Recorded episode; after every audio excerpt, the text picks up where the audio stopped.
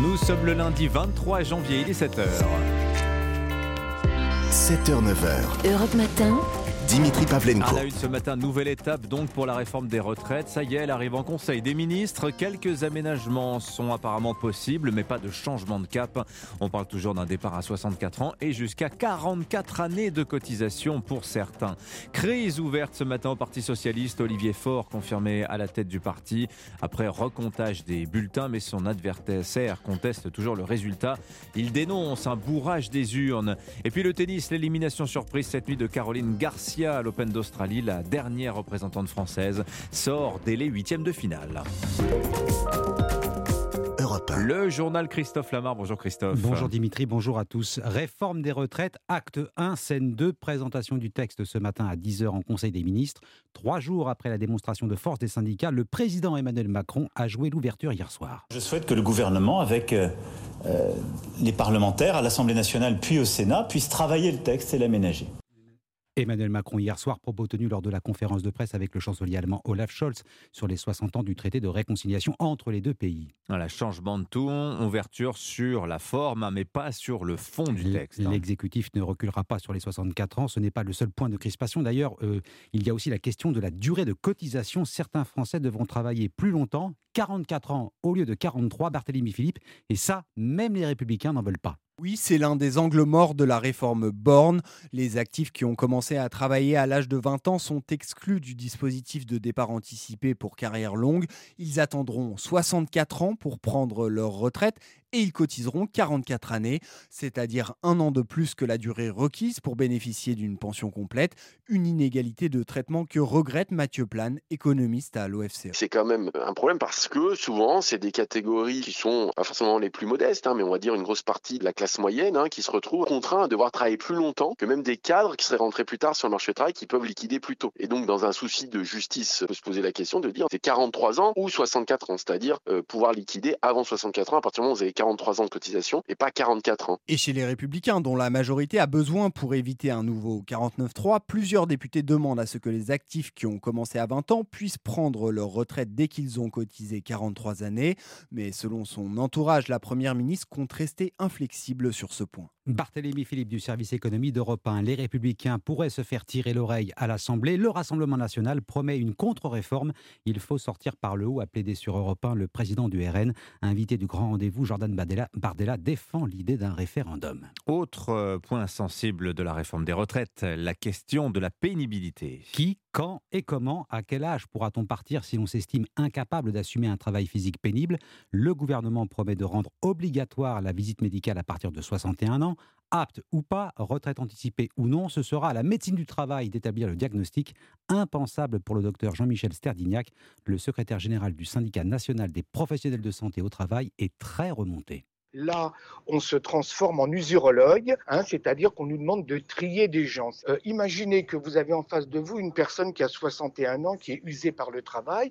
Comment vous pouvez donner un avis défavorable hein, pour qu'il reste en poste? Parce que ne pas donner un avis favorable, ça veut dire que vous estimez tout à fait légitime qu'un homme de 61 ans, qui a une carrière dure, qui est peut-être déjà usé, ben, qu'il continue. On fait effectivement reposer sur nos épaules euh, des décisions qui ont été prises à notre insu. Je pense pense qu'on est instrumentalisé dans des décisions politiques qui ont été prises sans même qu'on nous demande notre avis. C'est une sorte de truc que Mme Borne a lancé comme ça pour adoucir la dureté de sa réforme. Ce n'est pas tenable. Le docteur Jean-Michel Sterdignac, secrétaire général du SNPST, il répondait à Inès Zegloul. Du côté des syndicats maintenant, on maintient la pression en attendant la manifestation de mardi prochain, 31 janvier. Elisabeth Borne ne nous a pas entendus, estime le leader de la CGT Philippe Martinez, qui appelle à des grèves dans les raffineries et pendant les vacances scolaires de février. À la SNCF, le spectre de la grande grève de 1995 ressurgit. L'intersyndicale se prononcera demain sur un mouvement reconductible. Voilà, et puis dans le journal Les Échos ce matin, vous découvrirez les premiers éléments de la fameuse étude d'impact du projet de réforme. Je vous en reparle tout à l'heure avant 8h. 7h05 sur Europe 1. L'actualité, c'est aussi au Parti Socialiste. Le PS serait-il en train de vivre la pire crise de son histoire? À quatre jours du congrès prévu ce week-end à Marseille, le parti ne parvient toujours pas à se mettre en ordre de bataille. Olivier Faure revendique la victoire et donc le poste de secrétaire général après recomptage des bulletins.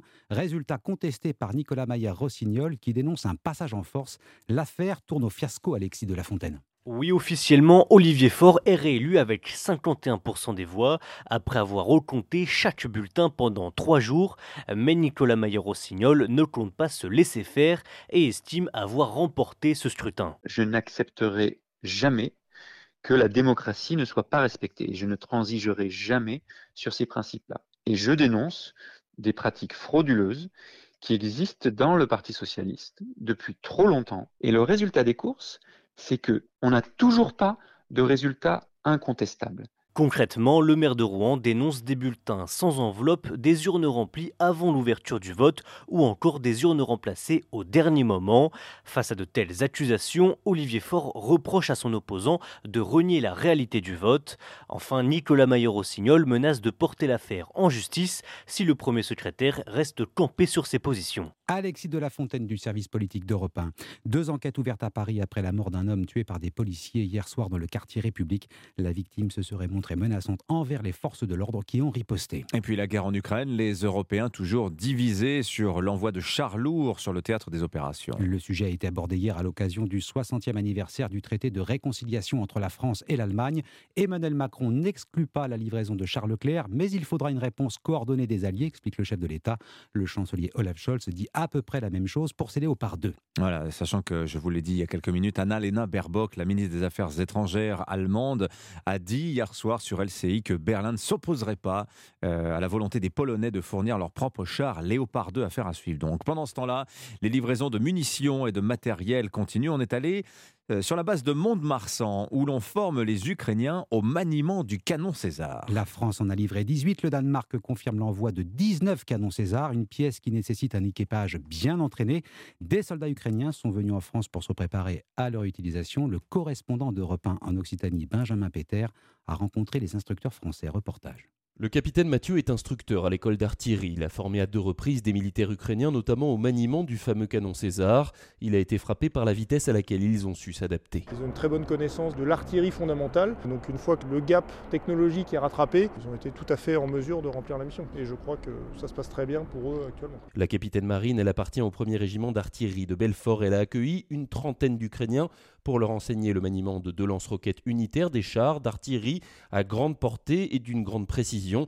Elle a été impressionnée par leur soif d'apprendre. Ils étaient au front euh, peu de temps avant d'arriver, des questions multiples, ils voulaient tout connaître. Ils ont appris à conduire en deux semaines, ils ont appris à tirer en deux semaines. Le but c'était de gagner leur guerre. C'était impressionnant. Ils sont repartis avec euh, le sourire, on leur a donné du matériel qui est compétent, qui va leur permettre de détruire des pièces d'artillerie adverses ou des radars adverses et donc euh, de gagner quelques batailles. Et des vidéos des deux chars et les rues prêtés à l'armée ukrainienne lui parviennent encore régulièrement ces artilleurs français qui espèrent aussi à terme bénéficier du retour d'expérience de ce matériel sur le terrain. Reportage sur la base militaire de Mont-de-Marsan, Benjamin Péter. Et puis c'est l'information de la nuit à la page des sports, tennis, énorme déception pour Caroline Garcia à l'Open d'Australie. La Française éliminée dès les huitièmes de finale par la Polonaise Magdalinette. Christophe Taureau, vous êtes le correspondant d'Europe 1 en Australie. La quatrième joueuse mondiale était pourtant l'une des favorites du tournoi.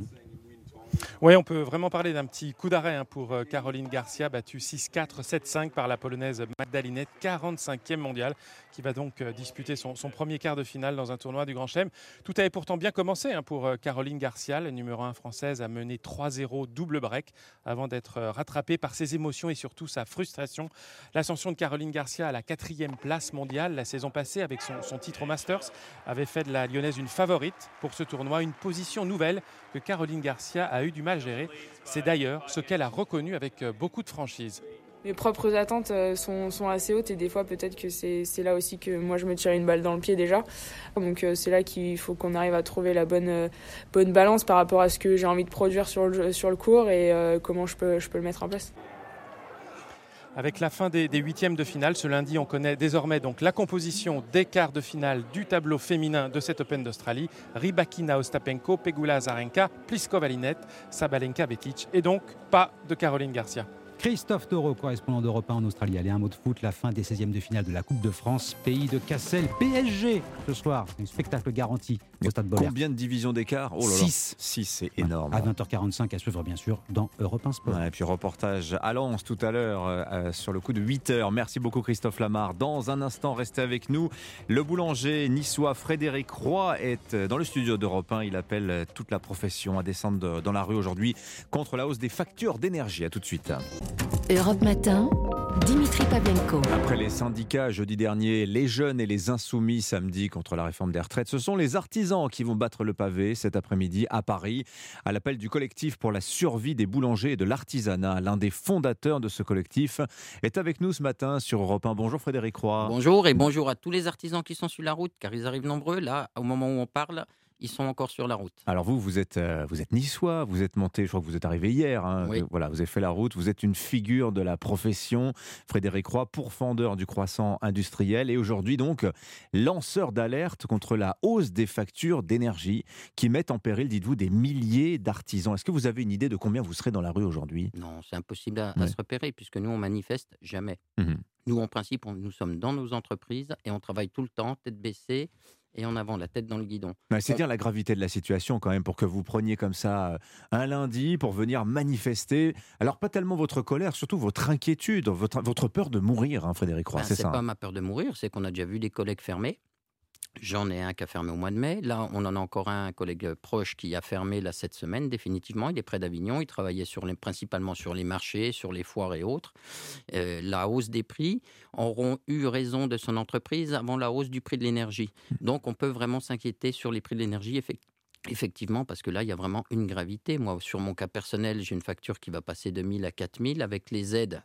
Si je béné- Mensuel, hein, euh, mensuel, facture ouais, mensuelle. mensuel. Voilà, je passe de 1000 à 4000 et si on prend toutes les aides, je redescends à 3000 Oui. à peu près. hein. Mais alors, je veux dire, c'est quand même une facture multipliée par 3, quoi. Mais je la paye comment? Je viens d'augmenter mes prix.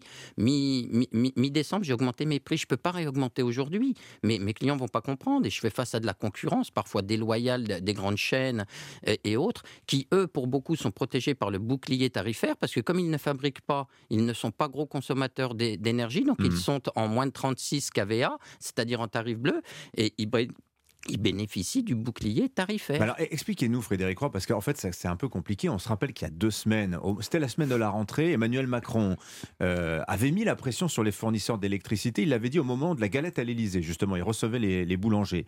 Dans la foulée, on se rappelle, Bruno Le Maire recevant à Bercy les fournisseurs d'énergie, puis les sermonnant sur le thème euh, euh, vous devez renégocier avec les artisans les plus en difficulté. Il y a le prix euh, plafond garanti, il y a tout un, il y a un guichet d'aide aussi. Apparemment, ça suffit pas aujourd'hui, Frédéric Roy. En fait, on n'est pas on- les artisans, c'est pas des professions qui veulent vide- vivre forcément avec des aides, bon sang. On est dans Hmm. Un mais enfin là, vu l'urgence, euh, Frédéric Roy, c'est- pardonnez-moi, mais. D'où notre revendication. La première, elle est de sauver les artisans en général. Mhm. Donc, mise en place du bouclier tarifaire pour tous. Vous À- voulez, à, très euh, court terme, parce ouais. qu'on est quand même un pays producteur d'électricité. Comment aujourd'hui on peut produire de l'électricité à moins de 50 euros le mégawattheure et vouloir nous le plafonner, le lisser sur un an à 280 euros. Moi, il faut qu'on m'explique. C'est un peu comme si euh, ma baguette, au lieu de, de la vendre un euro, Hmm. euh, au niveau européen, on, on m'imposait de la vendre 5. Quoi. Je veux dire, c'est, on, on marche sur la tête, on est fou. Quoi. Je veux dire, on est complètement fou. Donc on vend, c'est vrai, de l'électricité à des fournisseurs au tarif AREN, c'est les fameux 50 euros du mégawattheure. Vous, vous dites, c'est pas au-delà de 280, non, il faut pas payer plus, mais malgré tout, vous vous dites, c'est six fois plus que ce que l'on vend, d'ailleurs, à certains de vos fournisseurs d'électricité. Bien sûr, mais la folie va plus loin que ça. C'est qu'aujourd'hui, à l'heure qu'il est au moment où je vous parle, je ne peux pas établir un prix précis de vente de la baguette de pain. Pourquoi? On nous a mis un tarif euh, maximum à 280 euros le mégawattheure. OK. Qu'en est-il des heures d'été, des heures d'hiver, des heures pleines et des heures creuses? Mhm. Moi, aujourd'hui, personne. j'ai- J'ai eu, on a échangé avec le ministère il y a quelques jours. Eux-mêmes ne savent pas à l'heure qu'il est Oui. si les heures pleines d'hiver seront plafonnées. Parce que moi, je ne peux pas travailler qu'en heure creuse. Je ne peux pas cuire du pain à 3 heures du matin, le vendre à 7 heures le soir. C'est pas possible. Donc, ce qui veut dire que notre matériel fonctionne aussi Oui. en, en- heure pleine et on, on ne connaît pas le plafonnement. Mais on sait, Donc, Frédéric, comment oui. établir des, prix de, des, des coûts- des prix de revient On ne peut pas faire. Mais Frédéric Roy, on sait qu'aujourd'hui, les plus malheureux, les plus menacés parmi les artisans, ce sont ceux qui ont re-signé leur contrat au plus mauvais moment, c'est-à-dire entre septembre et le mois de novembre. Apparemment, hein, semble-t-il, Bruno Le Maire avait mis la pression il y a deux semaines, vous ne me contredirez pas, pour dire il faut que les fournisseurs d'é- d'électricité fassent un effort, renégocient ces contrats-là. On a entendu le patron de Total la semaine dernière en direct de Davos dire on va le faire pour les PME. Est-ce qu'il n'y a pas des boulangers qui profitent de ces renégociations depuis 15 jours? Non, pas forcément, parce que si j'ai bien compris, si j'ai tout entendu, c'est pas celui qui veut qui renégocie son contrat. Hmm. Ce sont les contrats, euh, justement, qui ont été un peu excessifs, un petit, ou là où il y a eu un peu d'habits. Vous un avez signé, vous, avec votre fournisseur Pas, encore. Moi, Ouais. mon contrat, il se termine au mois de mars. Oui. Donc au jour d'aujourd'hui, je suis chez EDF. Au mois d'octobre, j'ai reçu mon petit document comme tout le monde qui m'avertissait des nouveaux tarifs en vigueur au 1er janvier. Ces prix sont multipliés par 4 et encore une fois avec toutes les aides, ça fera un prix multiplié mmh. par 3. On en est là aujourd'hui. Alors effectivement, il y a des négociations et il y a des gens comme Total Energy qui se sont engagés, mais Monsieur Total Energy, il est bien gentil, mais qu'il aille expliquer à Monsieur Ulrich, euh, euh, qui c'est ce, restaurateur qui a sa facture qui est passée de 700 à 17 000. Je l'ai eu au téléphone hier. Son problème n'est pas réglé. Il a reçu une deuxième facture d'ailleurs. La première était de 17 000, là il en a reçu une de 15 000. Mm. Euh, oui, c'est ça, ce qui fait 32 000 pour deux mois au lieu de 1400. Là, faut qu'on m'explique, ils sont où? Il est où, monsieur Total Énergie Alors, il a eu des coups de fil comme quoi euh, on allait s'occuper de son dossier. À l'heure qu'il est, c'est pas fait. Bon, alors, il y a d'autres dispositions qui ont été mises en place côté impôts, hein, notamment la possibilité de demander le report du paiement, etc. Donc, il y a quand même une, attention des, pouvoirs publics. Vous allez être reçu à Bercy, là, dans à l'issue de votre manifestation? Il y a des, un rendez-vous est-il programmé? Alors, nous, on a demandé à ce qu'une délégation, on a fait remonter par le biais de la préfecture, puisque quand on organise une, une manifestation, qu'on la déclare, on fait remonter les revendications donc au ministère nous, on a demandé à ce qu'une délégation de différents métiers puisse être reçue, parce qu'il n'y a pas que les boulangers. Hein. On a des restaurateurs, on a beaucoup de pressing. Les pressings, on n'en parle pas beaucoup, mais ils sont vachement énergivores, quoi. Je veux dire. Et vous les appelez à, être avec vous aujourd'hui hein Ah bah je les ai appelés, mais ils sont là. Je veux dire, on a une délégation, une soixantaine de, de, pressing euh, avec qui on échangeait régulièrement, qui font partie de notre collectif, bien sûr, qui sont là aujourd'hui. Merci Frédéric Roy. Merci à vous. Euh, venu. Et votre, ça démarre à quelle heure C'est à 14h, place de la Nation. D'ailleurs, on invite non seulement les artisans à nous rejoindre, mais également tous les Parisiens et tous les gens qui se sentent concernés et qui veulent conserver leurs petits artisans autour d'eux. Quoi, hein. parce que là, il y a vraiment un danger à court, moyen et long terme. Merci Frédéric Roy, Merci. boulanger à Nice, avec un, petit astérix, je le vois, brodé sur votre... C'est la petite mascotte qui est faite pour interpeller les gens sur la cause de l'arrêt cardiaque chez l'adulte. Merci Frédéric Roy. Merci à vous. Bonne journée à vous. Il est 7h20 sur Europe 1. Europe 1. Tout de suite, retrouvez l'édito écho avec Chronopost, leader de la livraison express. Ah, bonjour Nicolas Bouzou. Bonjour à tous. L'édito écho sur Europe 1, l'ONG Oxfam a publié la semaine dernière son rapport annuel sur les inégalités mondiales. Alors vous vouliez revenir dessus. Ce rapport est intitulé La loi du plus riche. Oui, alors c'est un rapport qui met en cause euh, les plus riches, la montée des inégalités, en particulier les, les milliardaires dans les problèmes du monde, hein, notamment la pauvreté. Bon, le problème, c'est que ce rapport Oxfam, il est euh, discutable. Quand je dis discutable, je suis vraiment euh, en fait, il est biaisé et je ne pense pas qu'on puisse euh, penser une politique efficace sur des prémices qui soient euh, biaisées. La première phrase d'ailleurs du rapport, hein, je la cite, depuis 2020, deux tiers des richesses mondiales produites ont été captées par les 1% les plus riches. Bah, déjà, cette phrase, elle est erronée pour une raison que de nombreux économistes soulignent chaque année au moment où sort ce rapport euh, Oxfam. Oxfam compare le patrimoine des plus riches aux revenus des plus pauvres. Ça n'a simplement aucun sens parce que le patrimoine des plus riches, il est essentiellement composé d'actions. D'ailleurs, en général, ce sont des actions qui sont celles des entreprises qui ont été euh, créées par les milliardaires en question. C'est donc euh, un stock virtuel en réalité dont la valorisation change euh, en fonction des fluctuations du, du marché. Alors certes, c'est un stock qui produit de l'argent, mais ça n'a pas de sens de comparer ce patrimoine boursier virtuel avec des revenus. Et ça, on a encore moins d'ailleurs de dire que l'augmentation du patrimoine des riches capte le revenu des pauvres. ça n'a simplement aucun sens. Est-ce que vous réfutez euh, également, Nicolas, le fait que les inégalités s'accroissent dans le monde? Alors, moi, je réfute rien. Ce sont les chiffres, en l'occurrence, hein, qui euh, réfutent cette idée euh, d'Oxfam. En réalité, les inégalités de revenus au niveau mondial, elles diminuent depuis le début des années 80. Et depuis, d'ailleurs, la crise financière de 2008, hein, l'économiste Branko Milanovic, qui est un des plus grands spécialistes dans le monde des inégalités, note la fameuse courbe de l'éléphant. Hein. Voilà, eh ben, il explique que cette courbe n'existe plus et que la croissance des revenus des 1% les plus riches, c'est considérablement, considérablement euh, affaissé. Après, ça dépend des pays, hmm. bien évidemment. Les inégalités montent aux États-Unis, elles montent dans les pays scandinaves aussi, elles montent en Angleterre. Et en France En France, alors après redistribution, hein, qui est importante, la part des 10% des revenus les plus élevés est stable depuis 30 euh, ans. Il faut noter aussi que le taux d'imposition du pourcent de revenus le plus élevé s'est accru. Bon, tout ceci va à l'inverse de ce que dit le rapport Oxfam. Mais alors d'où vient le, malaise à la lecture de ce rapport euh, Alors il y a bien un malaise, hein, mais il vient non pas de l'inégalité en soi, mais de l'inégalité des chances, en particulier dans un pays comme la France. Alors on a bien au niveau mondial une toute fin de période une remontée de la pauvreté qui est liée à la pandémie et à la guerre. Et dans des pays développés comme la France, on a des inégalités de chances qui sont liées par exemple au dysfonctionnement du mmh. système scolaire, sujet colossal énorme sur lequel il faut agir, mais le ressentiment ne fait pas une politique en faveur des plus pauvres. Ce qui fait une politique en faveur des plus pauvres, c'est une réflexion juste et non biaisée. Et là, avec le rapport Oxfam, on n'y est pas. Signature Nicolas Bouzou. Merci Nicolas. 7h23. À demain. C'était l'édito écho avec Chronopost. Chronopost, le leader de la livraison express et partenaire des entreprises françaises. Rendez-vous sur chronopost.fr. Europe Matin. Le journal permanent sur Europe 1. Dans un instant, on va parler de Salvador Dali, mais d'abord Alban Le Prince. C'est le grand jour. Le gouvernement présente ce matin à 10h la réforme des retraites en Conseil des ministres. Pour Emmanuel Macron, hier, il y a maintenant un temps en politique qui s'ouvre à l'Assemblée. Il faut le respecter. Des grèves pourraient d'ailleurs euh, avoir lieu pendant les vacances de février dans toutes les zones et sur au moins un mois et demi. C'est ce qu'a annoncé hier Philippe Martinez, le leader de la CGT. Les boulangers et plus globalement les artisans dans la rue. Aujourd'hui, il manifeste à Paris contre la flambée des prix de l'énergie et des matières premières. D'autres mobilisations euh, sont prévues à Saint-Omer notamment et Périgueux. Et puis un drame familial à Saint-Brieuc dans les Côtes d'Armor. Hier, un homme de 24 ans aurait tué par balle sa femme et leur petite fille avant de retourner l'arme contre lui. Les trois corps doivent être autopsiés aujourd'hui.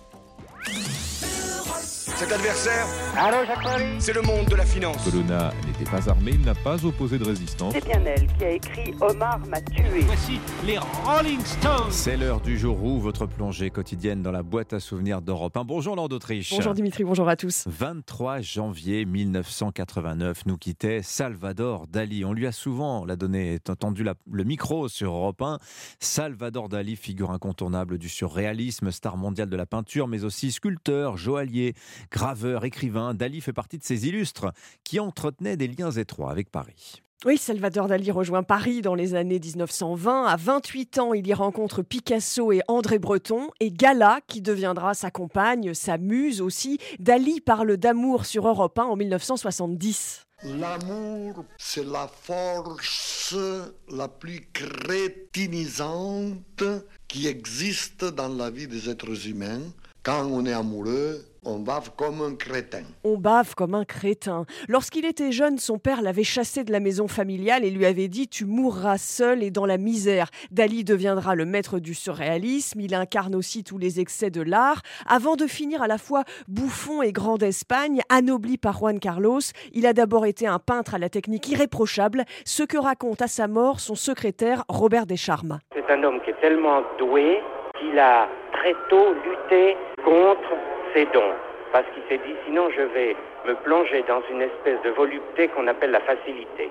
Il a abandonné toute une série de techniques de la peinture dans sa jeunesse qu'il a méprisé tôt. L'impressionnisme, le cubisme, etc. Alors dès les années 30, Dali va prendre la vague surréaliste. Son talent publicitaire va faire le reste. Oui, tout est bon pour alimenter la pompe à finances, jusqu'à y compris les séances de signature de feuilles vierges sur lesquelles on tire les lithographies, les fausses comme les vraies. Dali n'hésitera pas aussi à enregistrer la pub télé où il est fou du chocolat Lanvin. Interview de Dali en 1972. Est-ce que vous vous considérez toujours comme le plus grand artiste au monde? Si je me compare à mes contemporains, je suis évidemment de beaucoup le meilleur mais pas parce que je suis très bon, mais tout simplement parce que les autres sont tellement mauvais. Dans les années 60, il est richissime, adulé, il vit à Cadaqués en Espagne, et après la mort de son épouse Gala en 82, Dali se laisse mourir, il plonge dans la neurasthénie, ainsi vivent et meurent les génies. Voilà, et on leur passe tout, y compris leurs excès. Merci beaucoup, Lord d'Autriche. Je vous rappelle qu'à 8h15, Eric Woerth, ancien ministre du Budget, député Renaissance de l'Oise, sera l'invité de Sonia Mabrouk. On parlera avec lui de la réforme des retraites. Dans cette bataille, justement, les syndicats commencent à faire tourner la corbeille dans les rangs des opposants. On va parler des caisses de grève dans le journal de 7h30 qui arrive. À tout de suite. Europe Matin. 7h, 9h. Dimitri ah, c'est une étape majeure pour la réforme des retraites. Le texte est présenté ce matin en Conseil des ministres. Le texte inquiète également les associations. Reportage dans un instant dans une structure où la majorité des bénévoles sont justement de jeunes retraités. Emmanuel Macron réfléchit, Olaf Scholz tergiverse, Paris et Berlin ne se précipitent pas pour livrer des chars lourds à l'Ukraine. Alors pourquoi tant d'hésitation? Explication dans un instant. Et puis une exposition consacrée aux balles travail clandestin sous l'occupation en France, fête cruciale pour la résistance. Reportage à la fin du journal. Journal présenté par Roman Oquet. Bonjour Roman. Bonjour à tous. La réforme des retraites va-t-elle créer une pénurie de bénévoles? C'est ce que craignent les associations si l'âge légal est reporté à 64 ans. La clé de voûte du texte présentée justement aujourd'hui en Conseil des ministres. En France, un tiers des bénévoles a plus de 65 ans. Des seniors qui président aussi 40% des structures. Alors qui pour les remplacer s'ils doivent travailler plus longtemps, sans parler du Covid qui a déjà freiné l'engagement de nos aînés. Reportage à l'association Saint-Vincent de Paul qui aide des familles modestes. Caroline Baudry a rencontré ces retraités bénévoles. Moi, je suis arrivée euh, au lendemain de ma retraite. À 74 ans, Anne-Marie vient d'être nommée présidente de l'antenne du Morbihan. Lunettes sur le nez, gilet en laine impeccable. Depuis presque 20 ans, cette bénévole rend visite à des familles dans la précarité et distribue des colis alimentaires. Parce qu'il fallait déjà que je fasse quelque chose. J'étais très active, donc je n'allais pas rester comme ça sans rien faire. Notre cible, d'ailleurs, de recrutement, ce sont les jeunes retraités. Deux tiers des 17 000 bénévoles de l'association sont à la retraite. Le secrétaire général Patrick Dérouville suit de près l'actualité et cette réforme qui bouleverserait ces rangs de seniors. C'est eux qui font vivre la structure. Hein. Ça ne veut pas dire qu'on n'est pas efficace ou opérationnel à 64 ans et par rapport à 62 ans, mais c'est vrai que de facto, ça fait deux ans de disponibilité de moins. Cet âge qui est très important pour nous parce que plus on a un retraité qui est jeune, plus on a d'énergie, plus on a d'idées. Un problème qui se répercute avec un autre. Depuis 10 ans, le nombre de retraités dans les associations diminue. France Bénévolat avance trois hypothèses l'envie de voyager, des seniors qui ont eux-mêmes des parents à charge et des fins de carrière difficiles. Le reportage de Caroline Baudry. La réforme des retraites bataille au long cours. La CGT n'exclut pas des actions pendant les vacances d'hiver qui démarrent début février. le syndicat appelle aussi à manifester aujourd'hui devant les préfectures. Demain, c'est l'intersyndicale de la SNCF qui tranchera aussi sur la possibilité d'une grève reconductible. Tout ça à 8 jours du 31 janvier, acte 2 de la mobilisation. Et pour tenir dans la durée, les caisses de grève se remplissent. Les explications de Margot Faudéré. En ligne ou sous forme physique en chèque, ces caisses peuvent être gérées au niveau de l'entreprise, du syndicat ou même de l'intersyndicale et n'importe qui peut participer, rappelle Fabrice Coudour, secrétaire fédéral de la Fédération des mines et de l'énergie de la CGT. Quand il y a des grosses luttes, il y a des grosses caisses de solidarité qui se construisent. Il y a plein de salariés qui ne sont pas adhérents, qui sont assez d'accord avec nous, euh, par peur aussi peut-être de l'affichage, préfèrent participer à ces caisses de solidarité. En quelques jours, plusieurs caisses ont été lancées, comme celle de la CGT RATP, de Solidaire RATP ou encore de CGT Infocom.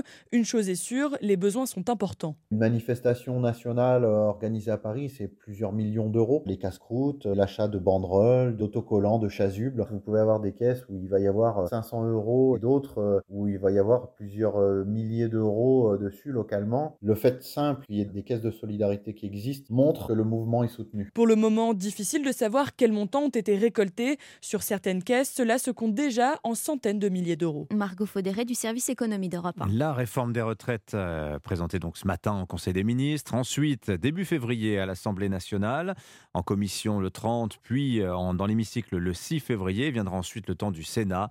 Le Parlement pourra aménager le texte. Dixit Emmanuel Macron, interrogé sur le sujet hier soir en conférence de presse. Oui, à ses côtés, le chancelier allemand Scholz en visite à Paris justement pour les 60 ans du traité de l'Elysée, pacte de réconciliation. Le couple franco-allemand bousculé ces derniers mois par la guerre en Ukraine. Les différences s'accumulent, à commencer par la livraison de chars à Kiev. Désormais, Emmanuel Macron n'exclut pas la fourniture de chars Leclerc en concertation avec les Alliés. Olaf Scholz, lui aussi prudent sur la fourniture de blindés Léopard. Alors pourquoi tant d'hésitation Décryptage du général Jean-Paul Paloméros. Le chancelier allemand ne veut pas donner l'impression euh, qu'il se fait tordre le bras par euh, quiconque, y compris par le président Macron aujourd'hui. Les commentaires du, chancelier sont, sont, assez ambigus, mais quelque part, on sent bien qu'il aimerait bien que cette décision soit prise par l'OTAN. Il aimerait, à la limite, faire prendre la décision par d'autres pour ne pas l'avoir à l'assumer en interne. C'est comme ça que je l'interprète. Simplement, là, l'Allemagne, elle détient une clé particulière, c'est que ce char Léopard 2, c'est quand même le char le plus répandu dans les pays, euh, je dirais, occidentaux. Et si l'Allemagne ne donne pas son feu vert, ni la Pologne, ni la Finlande ne pourront envoyer ces chars. Et donc, cette hésitation, elle est mal perçue. Donc, je crois que la pression va monter sur l'Allemagne. C'est clair que les Ukrainiens ont besoin de ce matériel maintenant. Le général Jean-Paul Palomero, s'il répondait à Chloé Lagadou pour Europe 1, Olaf Scholz tient pressé par son gouvernement. Sa ministre de la Défense a annoncé hier soir que Berlin pourrait autoriser la Pologne à livrer des chars allemands à l'Ukraine. 7h36, le début d'une longue journée, peut-être comme toutes les autres d'ailleurs. Vous êtes près d'un million de seniors à souffrir de la solitude au quotidien. 900 000 personnes exactement, d'après l'assurance maladie. Et eh bien dans les Côtes d'Armor, une mairie a peut-être une solution pour casser cette routine insupportable. Ah oui, l'idée, euh, réunir des seniors et des écoliers autour d'un repas à la cantine de l'intergénérationnel, comme on dit dans le jargon. Exactement, et ça se passe à 5 Perros, où les personnes âgées peuvent déjeuner quatre fois par semaine au restaurant scolaire. Alors ce midi, j'ai regardé ces risottos aux champignons et flancs au chocolat. Mmh. Pas mal. Reportage Europe 1 et vous de Charles Guyard les papis-mamies croisaient plus les enfants, et inversement. Ce fossé générationnel, le maire de Saint-Quay-Perros, Olivier Ouzé, a réussi à le combler dans un lieu tout symbolique au restaurant scolaire. Résultat On est sur une cantine de 2 à 90 ans. Ici, chaque midi, 80 écoliers de la commune déjeunent avec des personnes âgées. Une initiative appréciée, même s'il faut respecter une certaine discipline. C'est sympa, comme ça, ça change. Un peu comme nos grands-parents. Faut pas crier, pas courir partout, faut être sage pour que les personnes âgées se sentent bien. Et pour ça, on peut compter sur Laurent, le chef qui n'hésite pas à réclamer le silence. Ah, s'il vous plaît Esther, 69 ans, fait partie de la vingtaine d'habitués de ces repas, facturés 6,50 euros seulement. Pas d'électricité, pas de gaz. Je fais des économies, moi, en venant manger ici deux, trois fois dans la semaine. Je suis vivante, j'aime bien voir autre chose. Toujours entre ces quatre murs. Et la mairie réfléchit maintenant à un système de navettes pour venir chercher chez elle les autres personnes âgées pour les emmener à la cantine. Au revoir les enfants 5 Perros, Charles Guyard, Europe 1. Voilà, reportage Europe 1 et vous de Charles Guyard et des aînés justement qui pour certains étaient déjà nés pendant la Seconde Guerre mondiale, 39-45. On va parler de cette période de l'histoire marquée par la résistance et sous toutes ses formes. Ah oui, vous n'irez plus danser, titre d'une exposition consacrée au bal clandestin pendant la Seconde Guerre mondiale. Oui, avec des photos, documents, objets au Musée national de la résistance à Champigny-sur-Marne, en région parisienne. Car dès 1940, il faut savoir, dancing et guinguette étaient tout simplement interdits sur tout le territoire. Sauf que certains en ont décidé autrement, quitte à prendre tous les risques. Visite et cours de danse avec Marie Jiquel. Entrer dans la danse, ses empreintes au sol vous invitent à reproduire des pas. Les pas du foxtrot. Alors j'essaye. Est-ce que je suis bon là? Xavier Hommage, archiviste au musée, a pu profiter de donations de particuliers pour monter cet événement sur ces balles populaires, interdits pendant la Seconde Guerre mondiale, non pas par l'occupant, mais par l'État français. Pour l'État français, l'interdiction de danser, c'est une question de morale. Pour les Allemands, interdire les balles, c'est surtout maîtriser la population. Que les Français dansent, au contraire. Pendant qu'ils dansent, ils vont pas forcément fomenter euh, des complots, des sabotages. Place donc au bal clandestin, les résistants recrutent ou échangent des informations couvertes par le son de l'accordéon. Est-ce que vous pouvez m'emmener dans la guinguette clandestine? Oui, bien sûr. Si on traverse cette palissade, vous voyez, alors là on a des reconstitutions, des facsimilés d'affiches de propagande légale. Plongez la tête à l'intérieur pour avoir l'arrière-salle d'une guinguette clandestine. Des fêtes sauvages punies, soit par de lourdes amendes, la confiscation de l'instrument de musique ou l'exécution.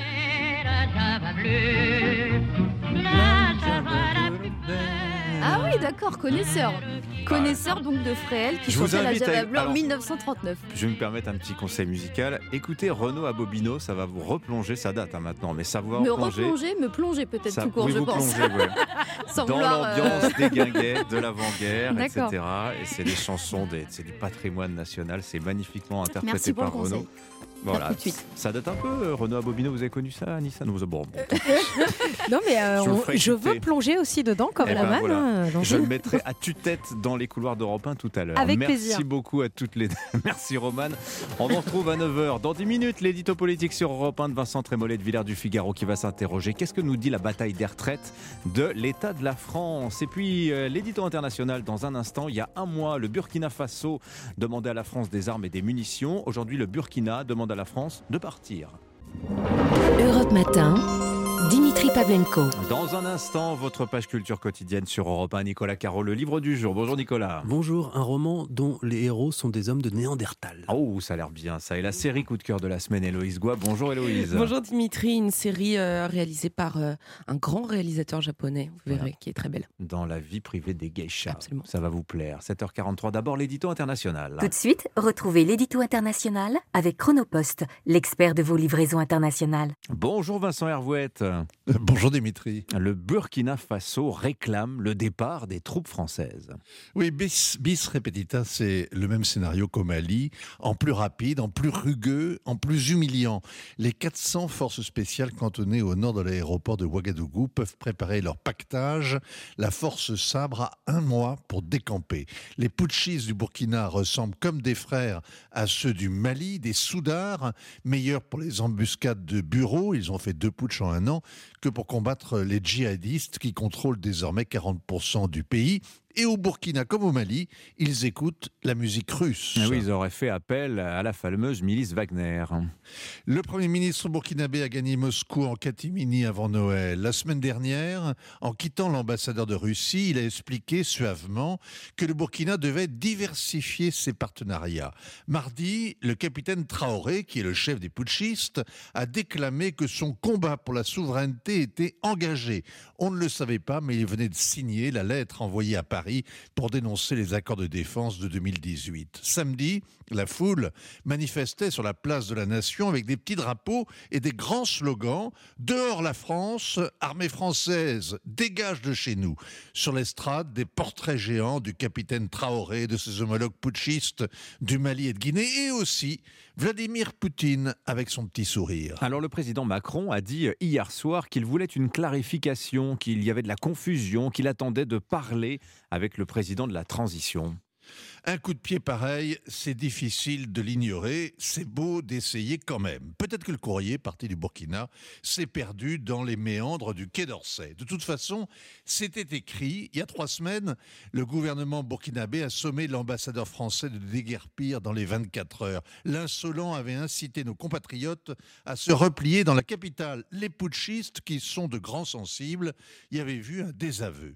Peut-être que la France aurait pu envisager une réponse virile, tenter de se faire respecter, prendre acte et annoncer le départ des forces spéciales. Ça aurait été un soulagement depuis le temps que ce sabre reste au fourreau, les Burkinabés clouant les troupes au sol en leur refusant l'autorisation de survol du territoire. Paris a préféré envoyer la secrétaire d'État chargée du développement, de la francophonie, des partenariats internationaux et peut-être aussi des bons sentiments. La célèbre Chrysoula Zakharopoulou. Elle est médecin, spécialiste de l'endométriose, moins du Sahel et des putschistes. Alors elle a expliqué justement que personne ne pouvait dicter ses choix au Burkina, que la France était disponible pour inventer un avenir ensemble. Fin de citation. Elle a été reçue 5 sur 5, dehors les Français. Le bedonnant capitaine Traoré s'est bombardé président de la transition. On se demandait de quelle transition il s'agissait. Désormais, on le sait, la transition de Paris à Moscou. On souhaite bien du plaisir aux Russes qui nous chassent du Sahel. On se console, c'est un mal pour un bien. Il y a d'autres priorités que d'inventer l'avenir avec les putschistes africains. Mais on aurait dû éviter pareille humiliation. C'est toujours dangereux d'apparaître faible et détesté. Signature Vincent Hervouette. Merci beaucoup Vincent. À demain, 7h47. C'était l'édito international avec Chronopost. Chronopost, le leader de la livraison express et partenaire des PME à l'international. Rendez-vous sur chronopost.fr. Europe Matin. Allez, place au livre du jour. Nicolas Caro, ce matin, vous nous avez dégoté un roman étonnant. Ça s'appelle Demain les ombres aux éditions Le Bruit du Monde. C'est signé Noël Le Michel. C'est son deuxième roman. Ça commence comme la guerre du feu. On est avec ce qui ressemble à des hommes des cavernes. D'ailleurs, il est question de leur caverne. Il y a une femme nommée Lune Rousse. On aiguise des silex. Il y a Neige aussi qui coud une peau de daim.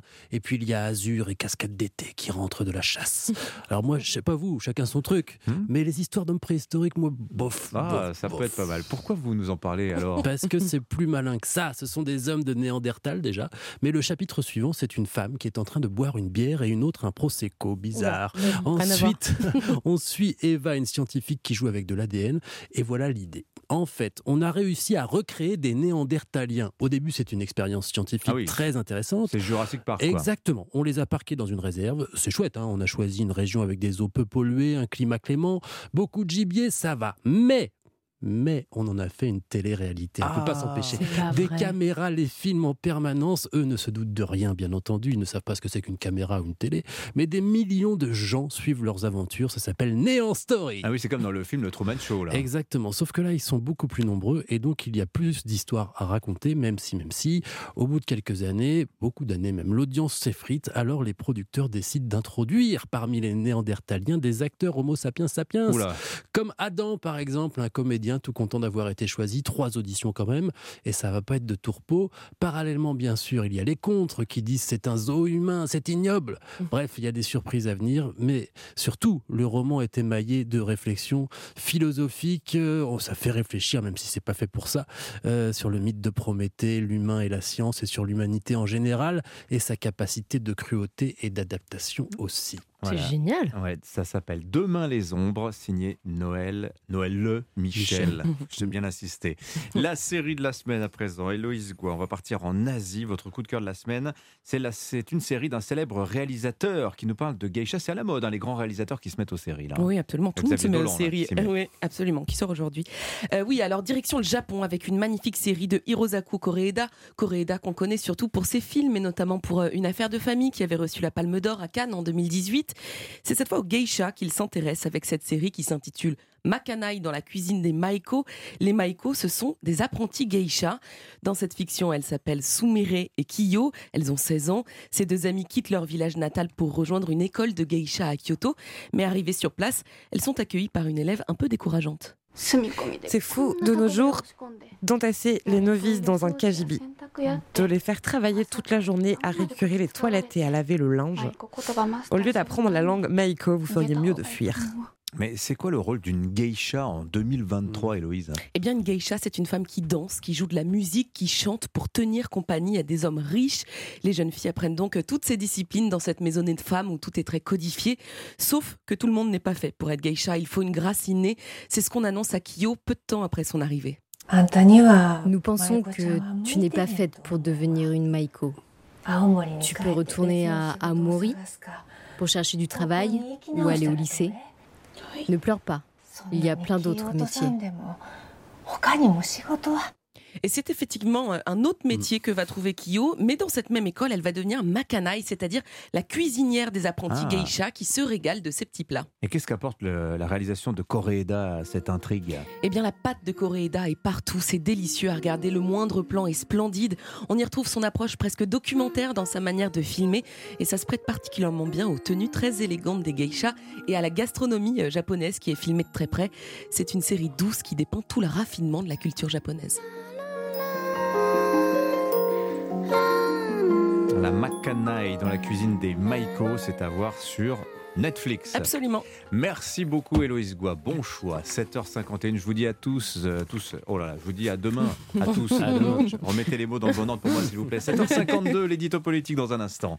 Juste après, le journal permanent, Alban Le Prince. Pas question de reculer, le gouvernement maintient son calendrier. La réforme des retraites sera présentée ce matin à 10h en Conseil des ministres, avant son examen à l'Assemblée prévu à partir du 6 février.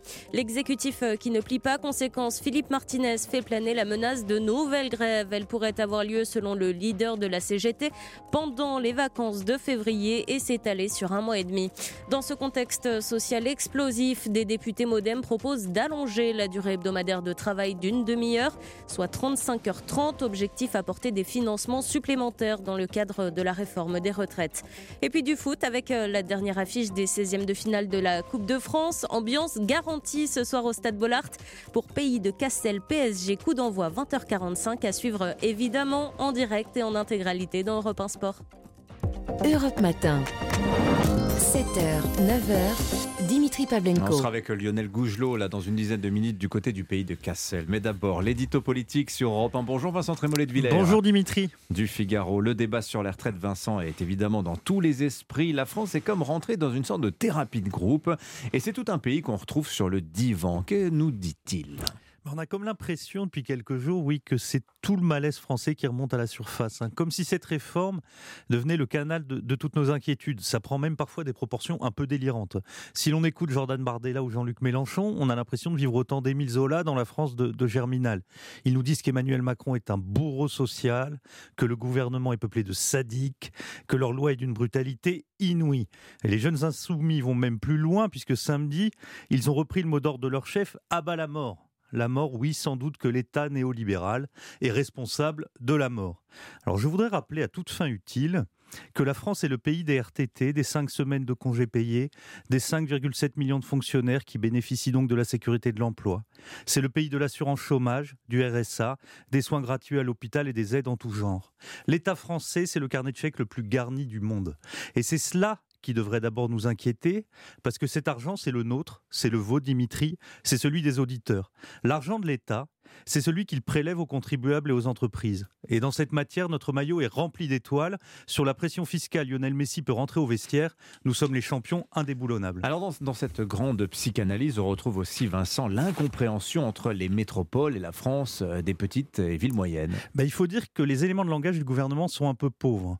En gros, c'est cette réforme, il faut la faire parce qu'on ne peut pas ne pas la faire. Et d'ailleurs, autour de nous, tout le monde le fait. C'est un peu court. Le problème de cette réforme, absolument légitime, c'est qu'elle n'entre malheureusement dans aucune vision et donc personne ne comprend ce qu'elle fait là. D'autant qu'elle repose sur deux principes sérieusement altérés dans nos esprits. Le travail d'abord, qui était le centre de nos existences, le cœur battant de la vie qui permettait la famille, les enfants, la maison. La société de loisirs, celle des grandes métropoles, promet maintenant exactement le contraire. Le chez-soi, la vie privée sont le cœur de l'existence dont le travail n'est plus qu'une composante.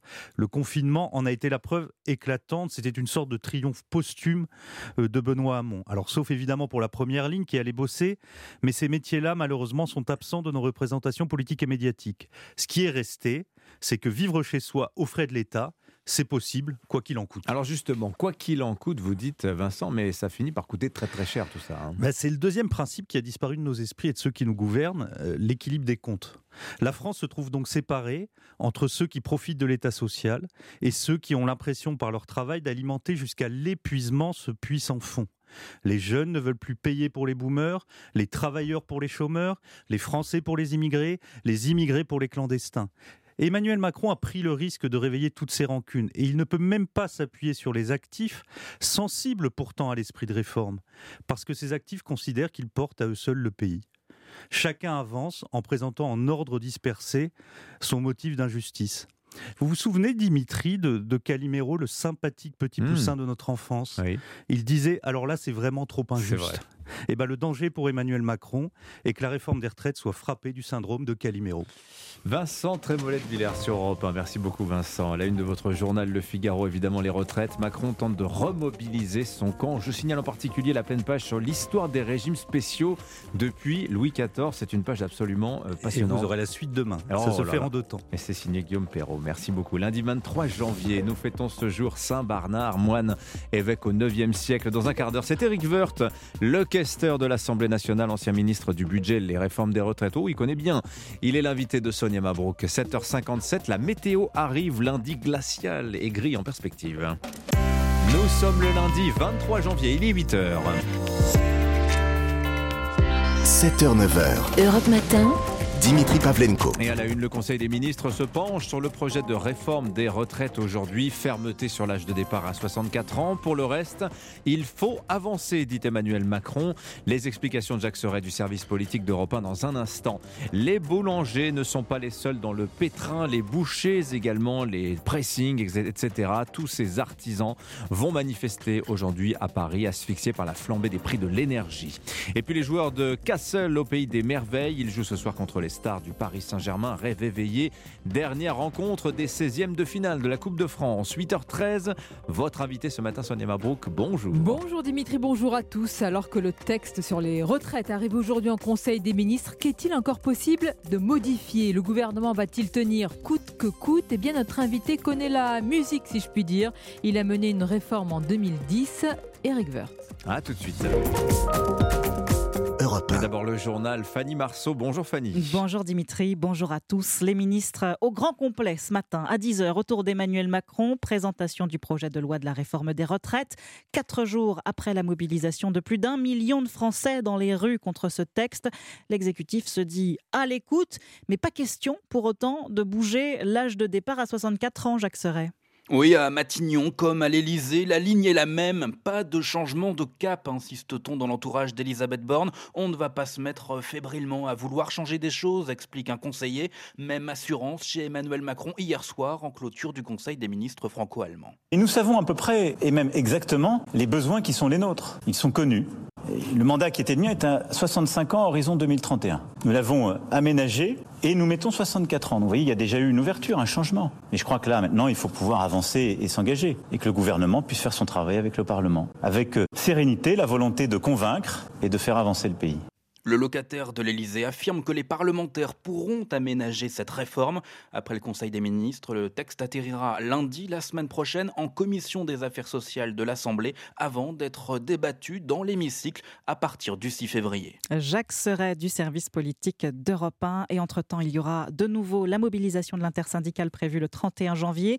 Le leader de la CGT, Philippe Martinez, n'exclut pas de mener des journées d'action pendant les vacances scolaires de février. La contestation déjà très vive pourrait être encore plus forte si le gouvernement tente de passer en force pour faire adopter la réforme des retraites. Oui, s'il n'obtient pas le soutien de l'ensemble des républicains et même des députés Renaissance, eh bien, il n'aura plus le choix.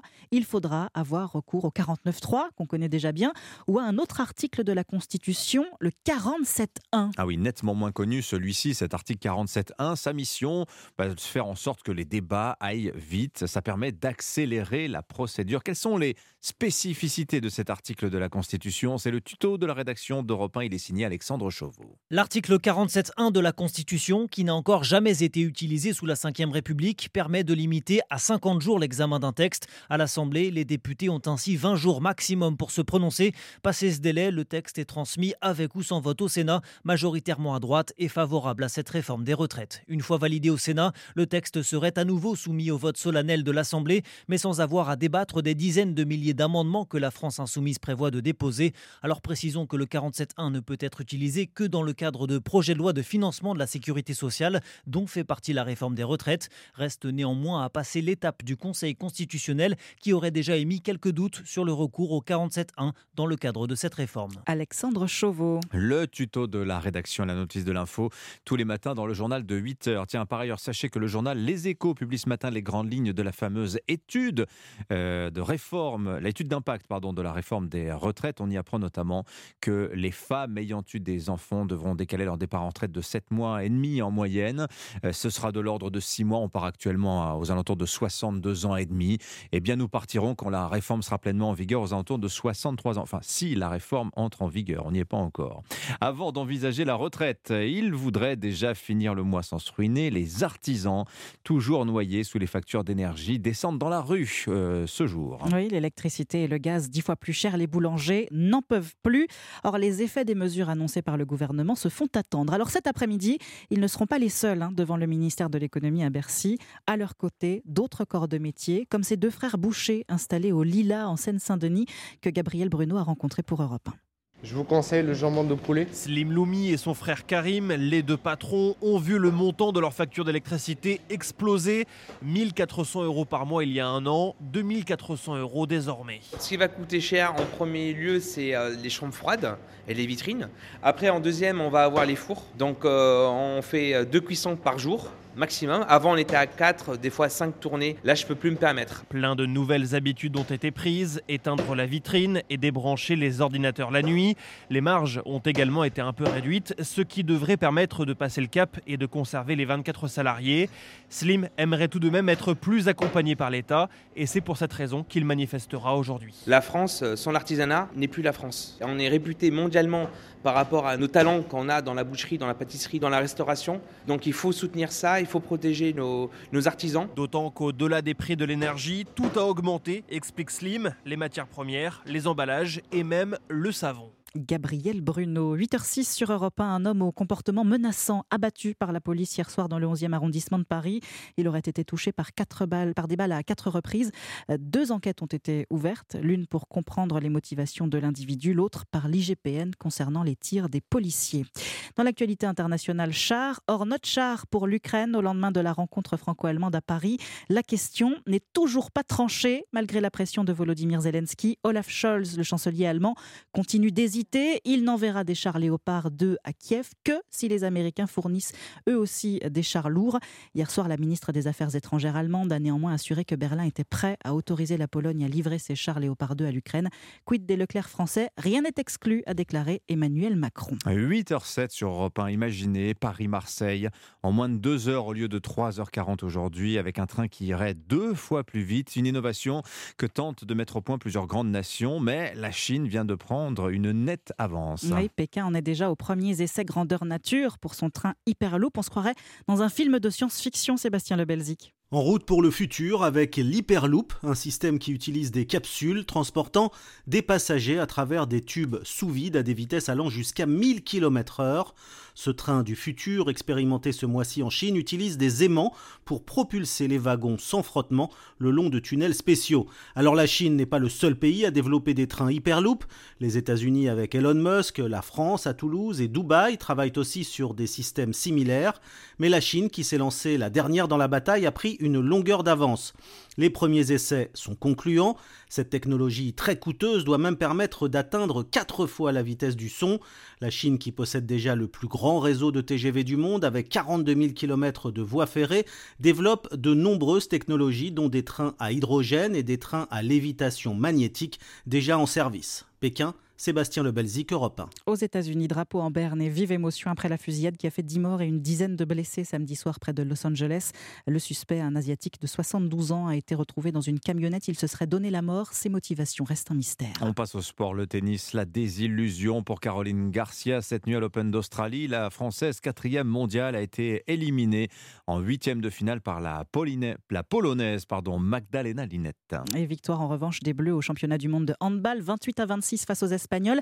La France qui connaîtra ce soir son adversaire pour les quarts de finale. Et puis le football, David contre Goliath ce soir au stade Félix Bollard de Lens. 38 000 spectateurs sont attendus. Et tout le monde veut voir cette rencontre entre l'USPI de Cassel, petit club de division régionale, et le leader de la Ligue 1, le Paris Saint-Germain.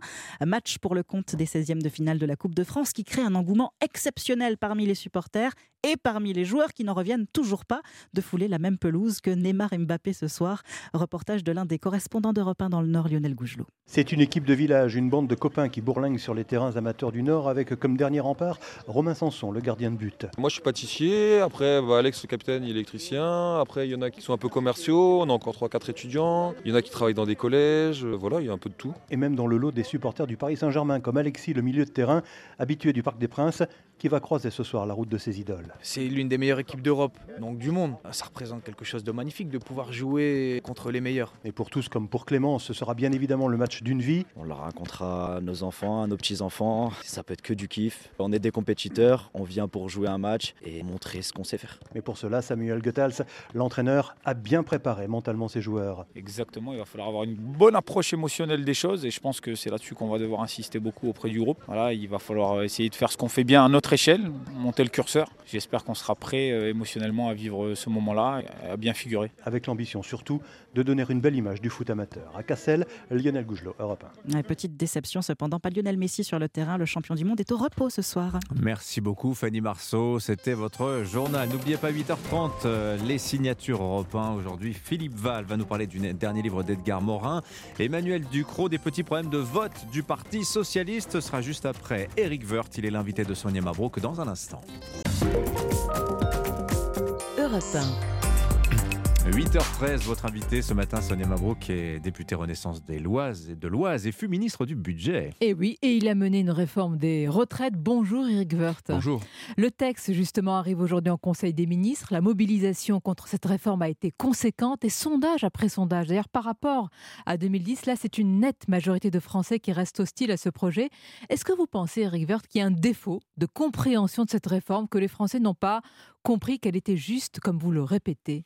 Non, on peut jamais dire que les Français n'ont pas compris, parce que c'est euh, euh, d'abord c'est une réforme qui est qui est bien faite, qui est claire, claire dans son objectif, euh, poursuivre, enfin rééquilibrer le, le, régime par répartition, ça veut dire faire en sorte qu'il soit équilibré financièrement, ce qui est un élément de justice. L'équilibre financier, c'est la première des justices d'un régime par répartition, parce qu'on en a 10, 15, 20 ans devant soi, parce qu'il faut prémunir les jeunes qui aujourd'hui payent les retraites des plus âgés, euh, qu'ils auront eux-mêmes une retraite. Donc euh, c'est très important d'essayer de comprendre que le cœur du dispositif, il est juste par nature.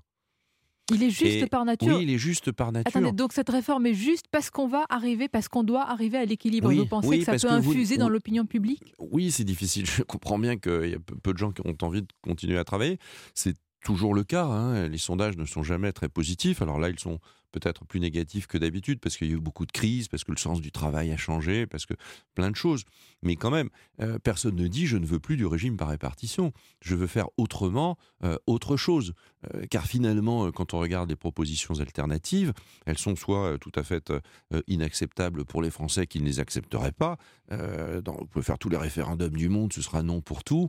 et ils ne veulent pas non plus d'un régime de substitution qui serait au fond, d'une certaine manière, je cotise pour ma propre retraite donc je capitalise pour ma propre retraite. Alors restons et là, sur ce beaucoup projet. de gens seraient complètement euh, exclus d'un système de retraite. Qu'est-ce qui peut encore changer? Le président dit qu'il faut aménager. Hier, deux ministres, à la fois dans le Parisien et le JDD, affirment euh, qu'il faut enrichir le texte. Mais qu'est-ce qu'il y a encore dans la besace du gouvernement Alors moi, j'ai une petite euh, méfiance quand on dit enrichir un texte. En général, on, on appauvrit le texte. Ça veut dire que tout simplement, on l'affaiblit et il n'atteint pas son objectif. L'aménager, oui. Faut évidemment qui est l'équilibre qui est l'équilibre financier du système de retraite, donc sa durabilité. Sa durabilité. Et, aucun système social euh, ne peut euh, durer euh, en, déséquilibre financier aussi important. C'est le premier système social de France, les retraites. C'est 340 ou 350 milliards d'euros.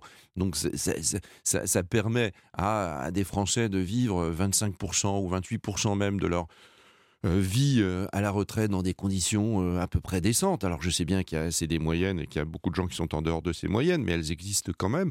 Donc c'est un système fondamental. Mais et nous devons le préserver, le sauvegarder. Donc on peut l'aménager. On bah, peut aménager vous venez de dire que si, vous si on l'aménage trop, on, va perdre l'équilibre et finalement on arrive... la différence, c'est j'ai pas dit trop. On peut aménager à la marge mais alors, le système des retraites. Concrètement, une proposition. C'est pas à moi de le dire, c'est au gouvernement de le dire s'il décide de, le, de le faire. Mais le gouvernement, il a mis sur la table un texte complet. Il a eu raison. Il a eu mille fois raison. Parce que il y a eu une longue phase de préparation, intensive, euh, de préparation, une phase de discussion, euh, de, concertation avec tout le monde, euh, et il a mis un texte qui est issu de cette concertation. Et d'ailleurs, il a même lui-même bougé. Le président de la République, il a bougé lorsqu'il a dit lors de sa campagne présidentielle, ce qui légitimise démocratiquement les choses. Il a dit 65 ans.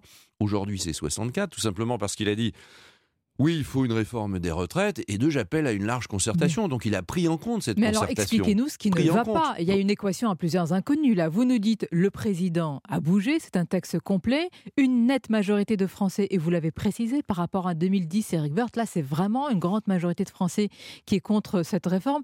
Qu'est-ce qui manque? C'est quoi la recette pour faire passer une réforme des retraites comme vous, vous l'avez fait? Ben, Il manque pour l'instant que le texte soit voté à l'Assemblée nationale et au Sénat. Enfin, N'oublions pas qu'il y a euh, un circuit parallèle, euh, finalement, à celui que vous expliquez, euh, les appels aux grèves, les sondages négatifs. Bah, c'est légitime, l'expression démocratique dans la rue. Je, ne conteste rien. Je, veux dire simplement, à un moment donné, il faut être à la hauteur d'un sujet. À la hauteur d'un sujet, ça veut dire que quand on est au gouvernement, on prend ses responsabilités. On ne peut pas laisser à volo le système de retraite. On ne peut pas laisser financer le système de retraite des Français par les marchés financiers. Il faut qu'il soit autofinancé et que les cotisations sociales permettent d'autofinancer ce système avec évidemment ici ou là mhm. euh, des, des, aides de l'État. Il faut prendre ses responsabilités coûte que coûte. La CGT menace de prolonger la mobilisation, de mener des actions coup de poing. Vous connaissez, si je puis dire, la musique, des grèves pendant les vacances de février. Quoi qu'il en soit, le texte doit passer. Enfin, j'imagine que les syndicats n'appellent pas par plaisir à descendre dans la rue. Un gouvernement, euh, il fait pas une réforme des retraites par plaisir. J'ai jamais vu ça, ni par idéologie ni par idéologie. Il regarde juste quelle est la réalité? La réalité est celle qu'on avait annoncée. en 2010, je disais qu'il y en avait pour à peu près une décennie euh, d'équilibre du système de retraite et qu'après, il faudrait y revenir. Donc c'est bien le cas. Parce qu'un système de retraite, c'est la reproduction de votre modèle de vie. Les choses changent, donc il, y a faut plus de faire bouger le système de retraite. Le contexte est différent par rapport à 2010. Il y a plus de mécontentement contre cette réforme. Il y a un contexte social qui est inflammable. Il y a l'essence, il y a le pouvoir d'achat. Est-ce que dans ce contexte-là, vous dites quoi qu'il arrive Mais alors on fait, on, fait plus rien on bouge plus, on est totalement euh, immobile, on se terre dans sa tanière en disant ça ira mieux demain, et ça ne va jamais mieux euh, demain.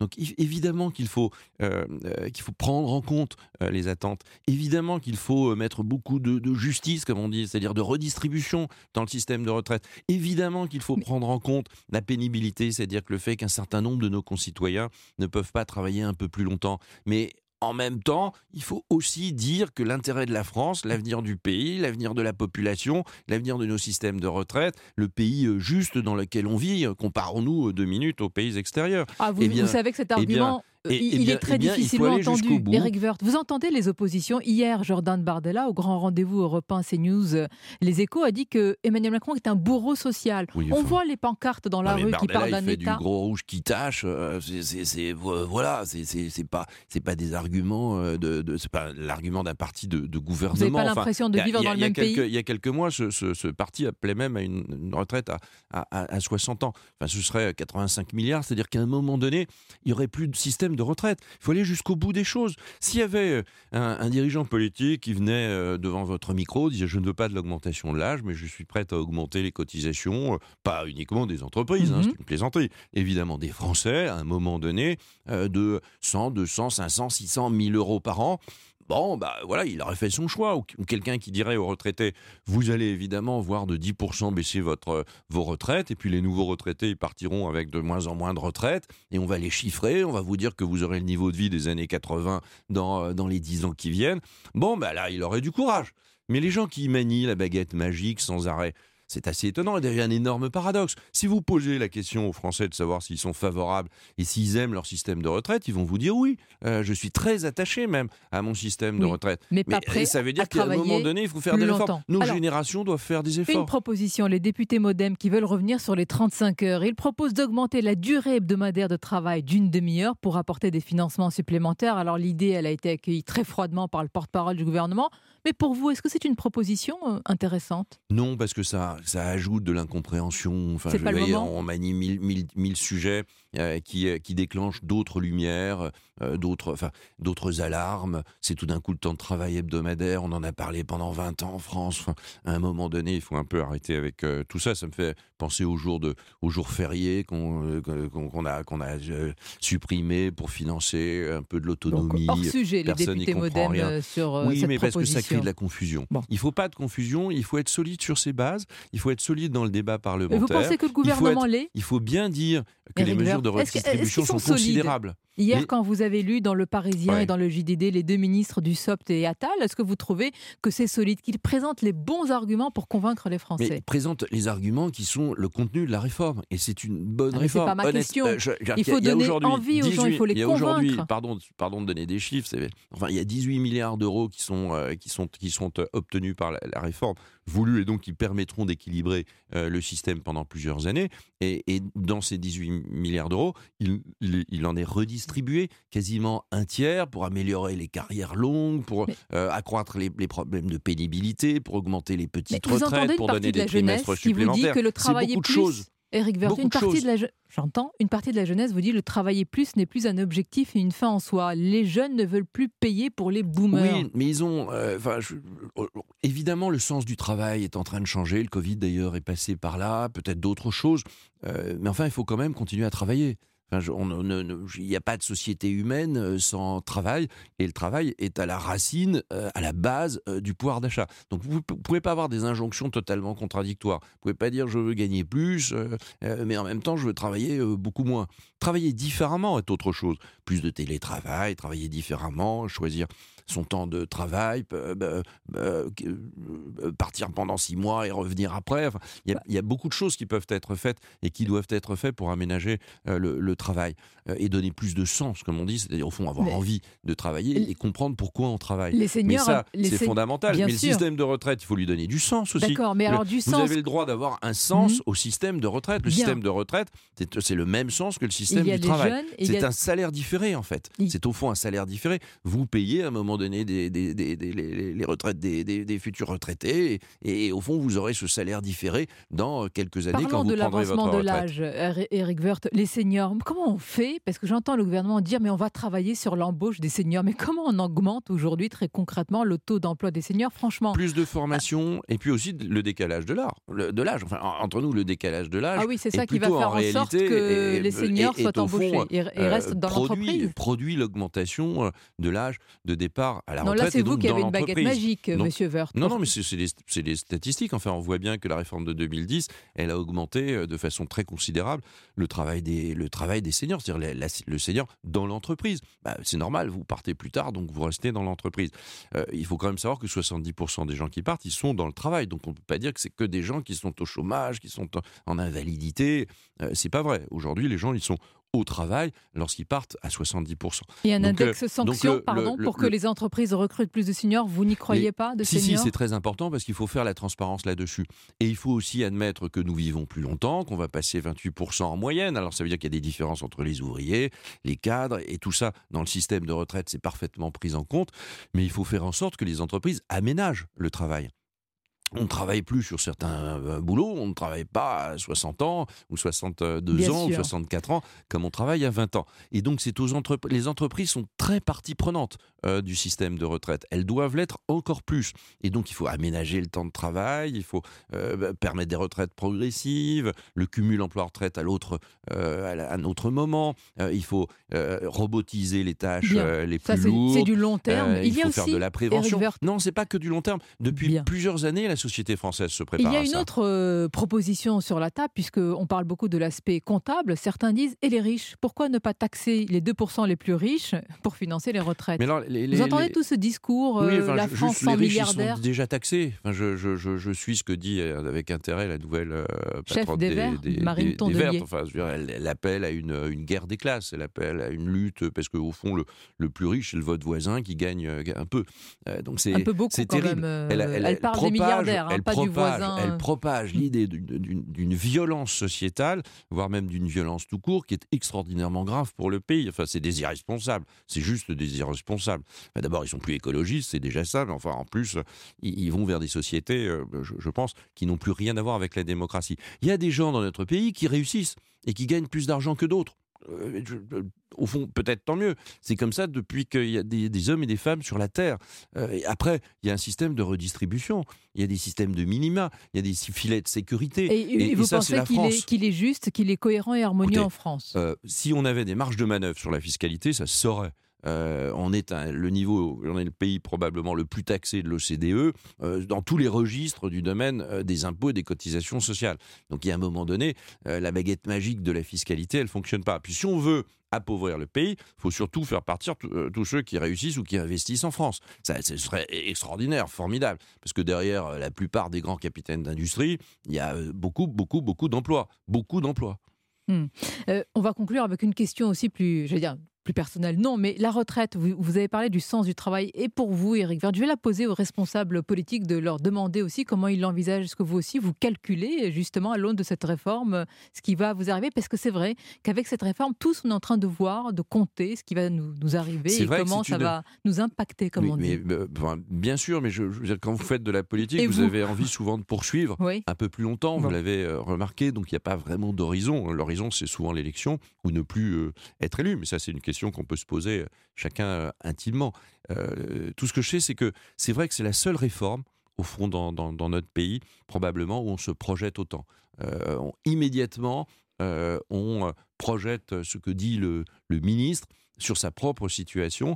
Parfois d'ailleurs, on se projette pas bien, c'est-à-dire qu'on n'a pas bien perçu l'ensemble des éléments du dispositif, et donc on défile dans la Donc, rue euh, pour, des- un sujet qui, qui ne s'appliquera pas à vous comme vous le pensez. Mm. Donc il faut quand même bien regarder ce qui va se passer, et, et cette réforme, elle est très pratique, elle est très concrète, et elle est très efficace pour sauvegarder notre modèle de retraite. Et Et, honnêtement, il n'y a rien d'autre.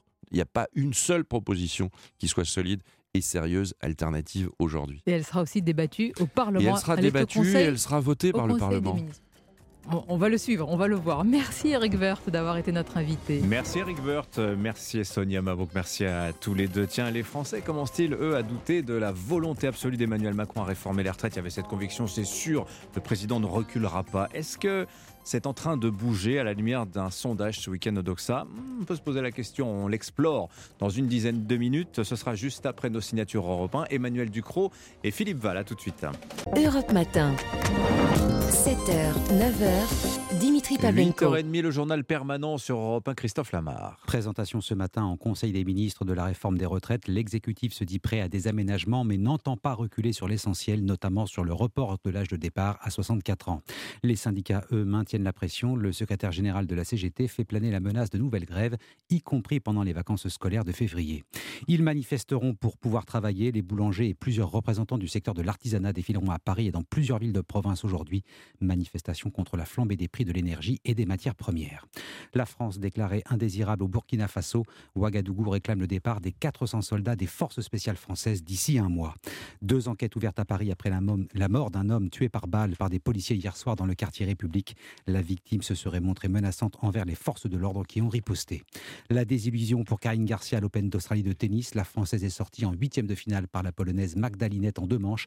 7-6, 6-4. Enfin, la fin des 16e de finale de la Coupe de France de football. Le PSG affronte le pays de Cassel, club de Régional 1 au stade Bollard de Lens.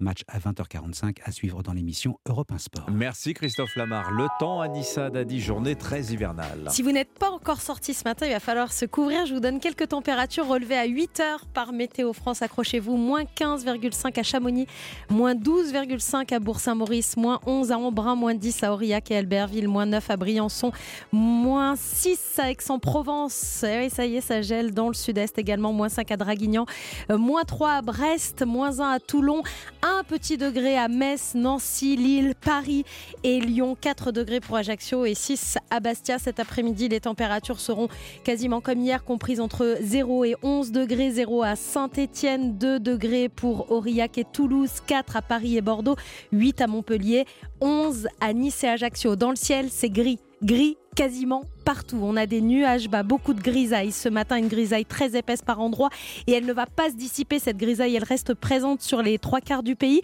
On a quelques exceptions quand même, avec du soleil sur la pointe bretonne du côté du Finistère, du soleil ce matin sur le Cotentin, quelques éclaircies.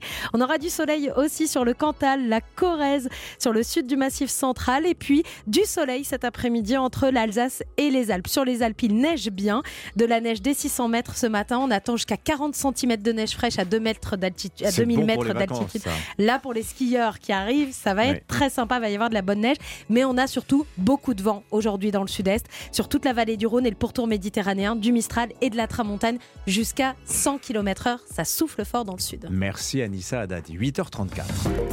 7h, 9h, Europe Matin.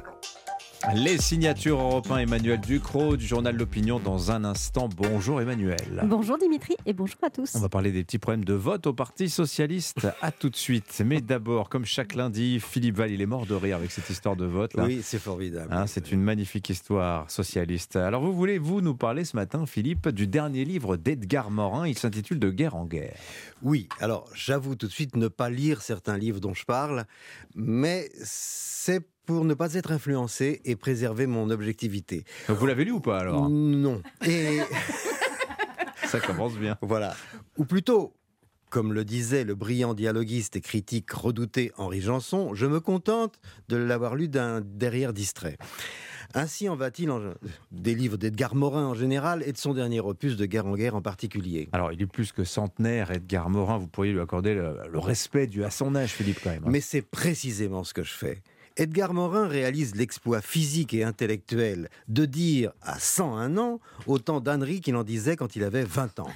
Et pour cette performance, il est reçu partout avec les honneurs dus à l'inventeur de la pensée complexe. Ah oui, c'est lui, ça. C'est oui. Edgar Morin a inventé juste la pensée complexe. Avant lui, la pensée était simple. Platon, Aristote, Spinoza, Kant, Nietzsche sont à Edgar Morin ce que la brouette est à la navette spatiale. Autrefois, les penseurs se contentaient de penser quelque chose. Avec Edgar Morin, on peut désormais penser n'importe quoi. Alors, son livre de 69, hein, de 1969, La rumeur d'Orléans, est notamment resté une référence, Philippe. hein. Certes, mais à la lumière de ces prises de position d'aujourd'hui, on découvre le terrible contresens qu'ont commis ces lecteurs de l'époque. On a cru qu'il déconstruisait une rumeur pour faire éclater la vérité, alors qu'au contraire, il visait à déconstruire la vérité pour faire éclater la rumeur.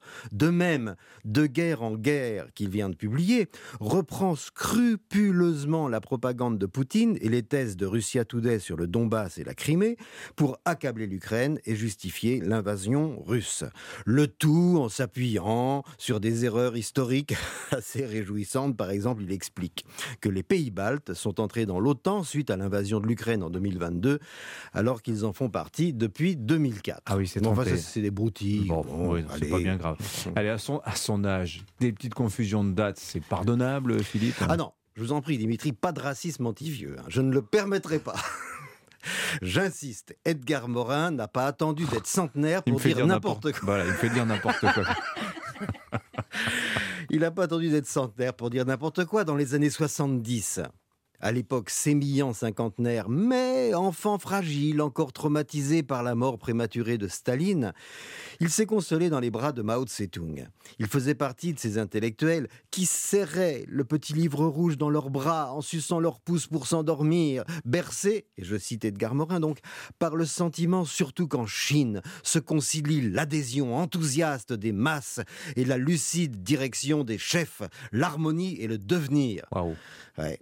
Puis, euh, quand les victimes de Staline et de Mao ont fini par faire un tas si haut qu'il en devenait gênant pour apercevoir l'avenir radieux, il s'est rabattu sur des thèmes plus consensuels comme l'écologie, l'antisionisme et une certaine tendresse pour l'islam politique. Est-ce que vous n'êtes pas injuste quand même, Philippe, avec une œuvre foisonnante dont les contradictions bah, participent de la richesse? Et comme d'habitude, vous avez raison, Dimitri. Et je compte bien me racheter. En effet, quel gâchis ce serait de passer sous silence les deux livres qu'il a co-signés avec Tariq Ramadan, le fameux intellectuel musulman féministe et progressiste. Une telle persévérance dans l'erreur hisse Edgar Morin au rang des plus prestigieux intellectuels français de son époque, entre Jean-Paul Sartre et Jean-Marie Bigard. oui, pas mal. On pleurniche sur notre déclin national, mais on a tort. Le rayonnement de nos intellectuels éclaire encore de tous ses feux la pensée européenne. J'en veux pour preuve les atermoiements du chancelier Olaf Scholz pour autoriser la livraison des chars Léopard à l'armée ukrainienne, la grande pensée française qui se déploie dans le dernier livre d'Edgar Morin est un outil intellectuel de première qualité pour tous ceux qui en sont déjà convaincus. Ce sont les nazis ukrainiens et non le libérateur Poutine qui font planer sur nos têtes naïves la menace d'une troisième guerre mondiale. Bah, du coup, vous m'avez donné envie de lire euh, la vous m'avez donné la curiosité d'aller voir le livre d'Edgar Morin. De Et guerre en voyez, guerre. c'est ça, Voilà. c'est ça la beauté d'être un passeur. Merci mon cher Philippe. Demain c'est Gaspard Proust qui sera à votre place. Un autre passeur. Emmanuel, exactement. Emmanuel Ducrot du journal L'Opinion. Les adhérents du Parti Socialiste ont voté jeudi dernier pour élire leur premier secrétaire. Alors c'était le second tour de l'élection. Euh, Il oppose Olivier Faure, hein, son challenger, le maire de Rouen, Nicolas Maillot-Rossignol. On est le 23 janvier. Euh, la situation n'est toujours pas très claire. hein. Alors officiellement, si, hein, pour le Parti socialiste, elle l'est. À l'issue d'une commission de récollement qui a duré trois jours et qui s'est achevée dimanche, Olivier Faure l'a remporté avec 12 020 voix, 51,09% des suffrages.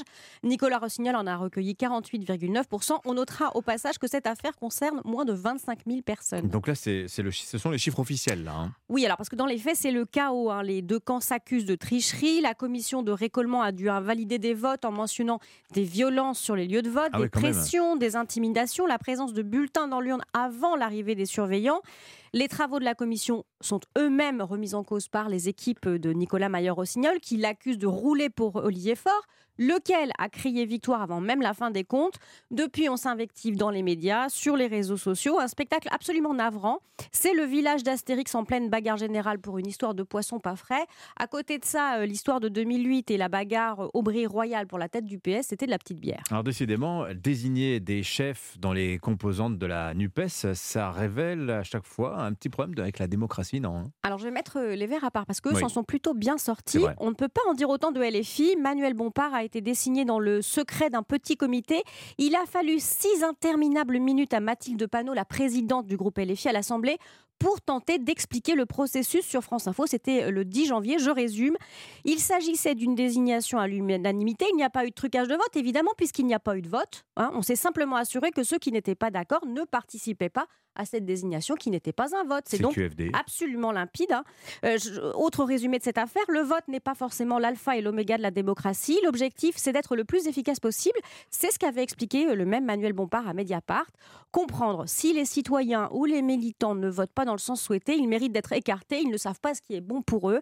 Euh, tout euh, dans l'acte fondateur de la démocratie qu'est le vote est remis en cause dans cette affaire. Bon, on pourrait dire c'est la petite cuisine interne des partis, mais est-ce que c'est pas quand même inquiétant sur euh, ce dénigrement du vote et puis des résultats? Et oui, parce que ça va au-delà. J'en veux pour preuve les propos du député de la Nation, Louis Boyard, insoumis.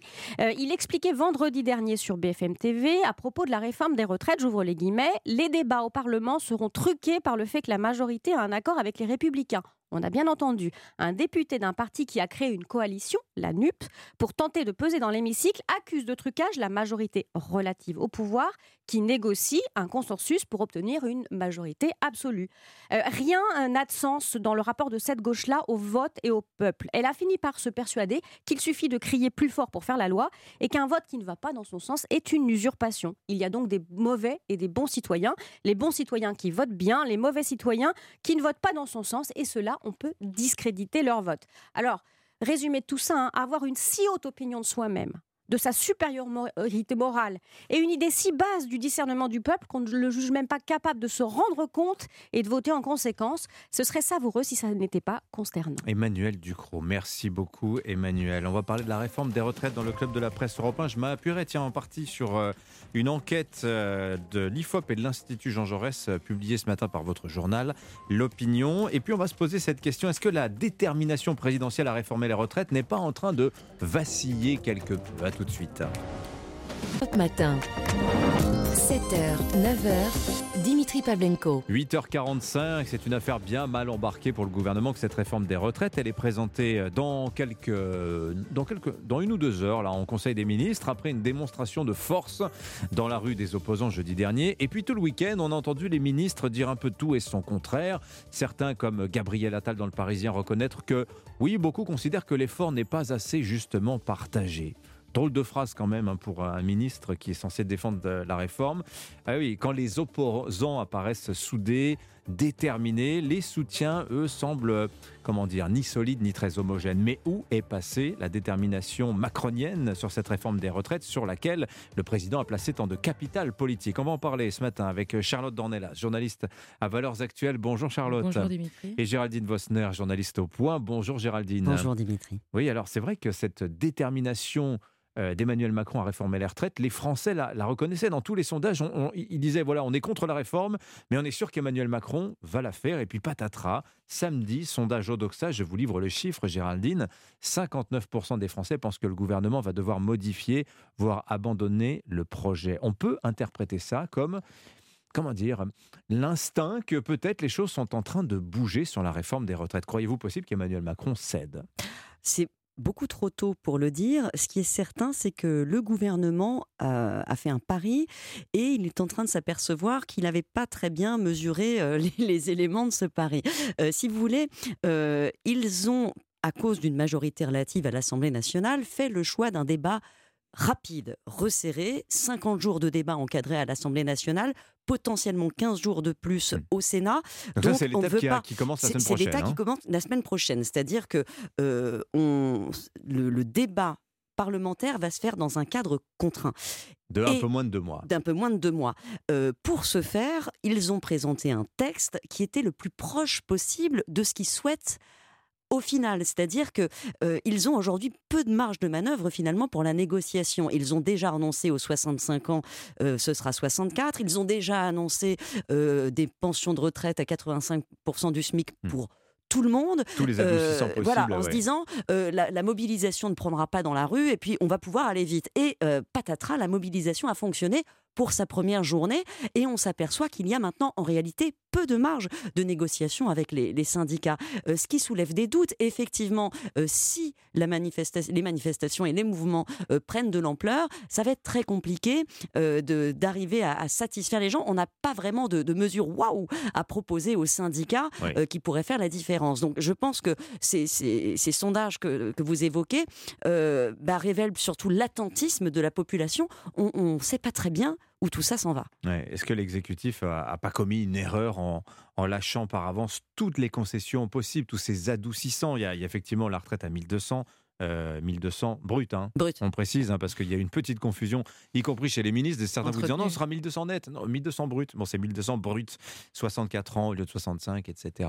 Tactiquement, effectivement, tout le monde interroge cette marge de manœuvre réduite quasiment à néant ce matin. Mais non, mais moi je suis d'accord avec Gerline. Ils- ils- euh, comment dire Dans leur euh, manière de parler avant cette première manifestation, Mhm. on sentait qu'ils croyaient pas un quart de seconde que ça prendrait.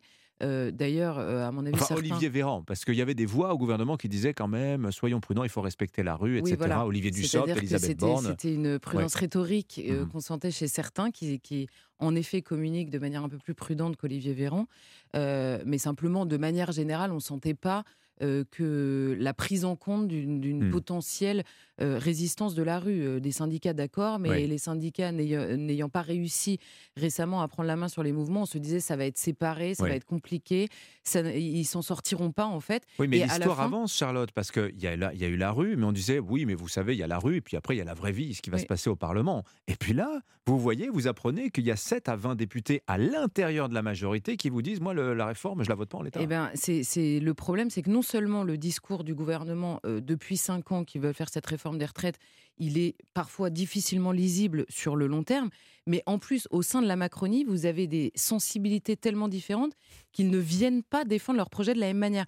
Vous avez la sensibilité de gauche, pour reprendre le truc, qui vient vous défendre, c'est la phrase que vous citez de Gabriel Attal, on la croirait sortie des, des communiqués de la France insoumise, et de l'autre côté, vous avez l'aile droite du macronisme qui vient vous expliquer que c'est absolument nécessaire pour sauver le système des retraites. Résultat, vous vous êtes au milieu et vous vous dites, c'est quoi leur réforme? Mais franchement, moi, vous savez, je suis pas une technicienne du sujet, donc je réagis, je pense, comme beaucoup de gens, et au fil du temps, non seulement il m'agace, mais vraiment il m'agace, et en plus, je finis par me dire, Pourquoi il c'est vous pas po- agace Mais il m'agace parce que je n'arrive pas à savoir quel est leur but, et c'est très exaspérant en fait quand vous êtes en bout de chaîne.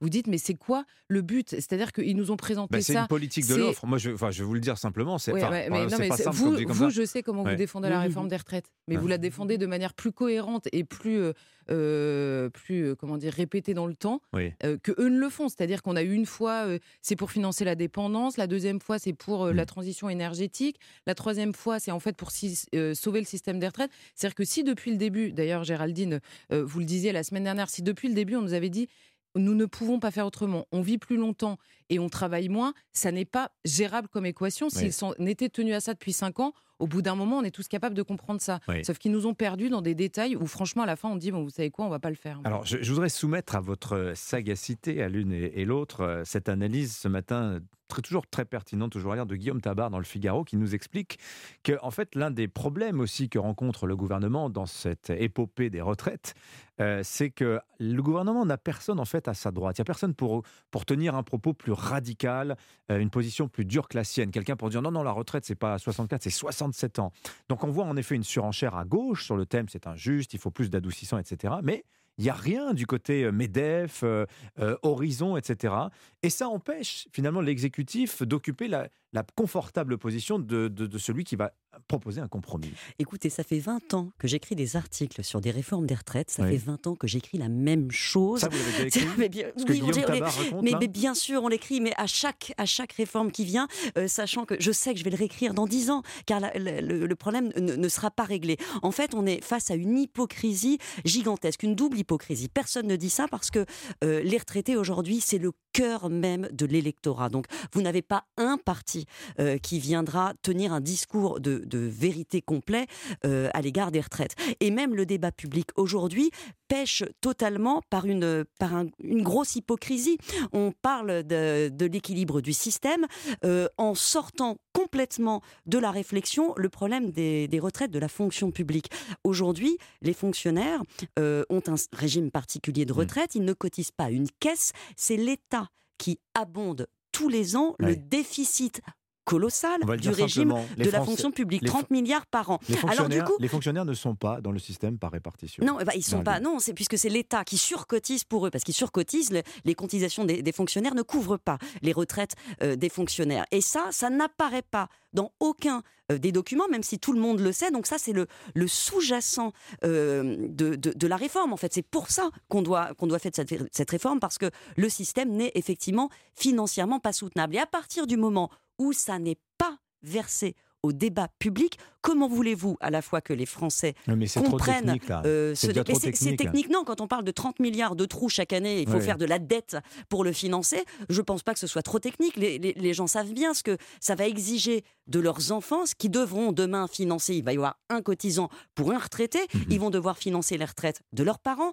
la dépendance de leurs grands-parents parce qu'effectivement le sujet de la dépendance il était au cœur de cette volonté de, de réforme en 2017. Il a totalement disparu des débats et pourtant il est là. On- n'évacue pas euh, ces, ces problèmes en ne les citant pas. Donc effectivement, le- la communication du gouvernement qui se perd là aujourd'hui en détail et qui reflète finalement, enfin, c'est assez triste de voir chacun se pencher sur sa, sa petite feuille en se disant, moi je vais travailler trois mois de plus, moi six mois de plus. On perd complètement le sens collectif euh, de ce type de réforme. C'est bien collectivement qu'on doit faire ces efforts-là euh, pour pour l'avenir essentiellement de nos enfants. Et ça, ça a complètement disparu, même des justifications du gouvernement. Donc on ne voit pas très bien comment on peut convaincre avec ce type d'argument. Je, je suis absolument d'accord. Et on dit, euh, quand, quand on essaie de réfléchir euh, plus philosophiquement, on va dire, sur la réforme, le la seule chose qui vient, c'est le rapport, euh, le rapport des gens au travail a changé. Bah, c'est vrai, Oui, après. alors, évidemment que c'est vrai, je suis absolument d'accord. Il y a une autre chose qui a énormément changé, c'est le consentement au collectif tout court, en fait. Est-ce qu'il reste un pays c'est- une question qu'on pose sur tous les sujets. Elle est évidemment présente au cœur de ces débats. Vous n'avez que des gens qui vous disent en fait ça va quoi. Moi je travaille, je travaille comme un malade. Euh, là tous les gens qui sont dans la rue aujourd'hui, il faut voir leur discours, c'est-à-dire tous les artisans qui n'arrivent plus à payer leurs factures.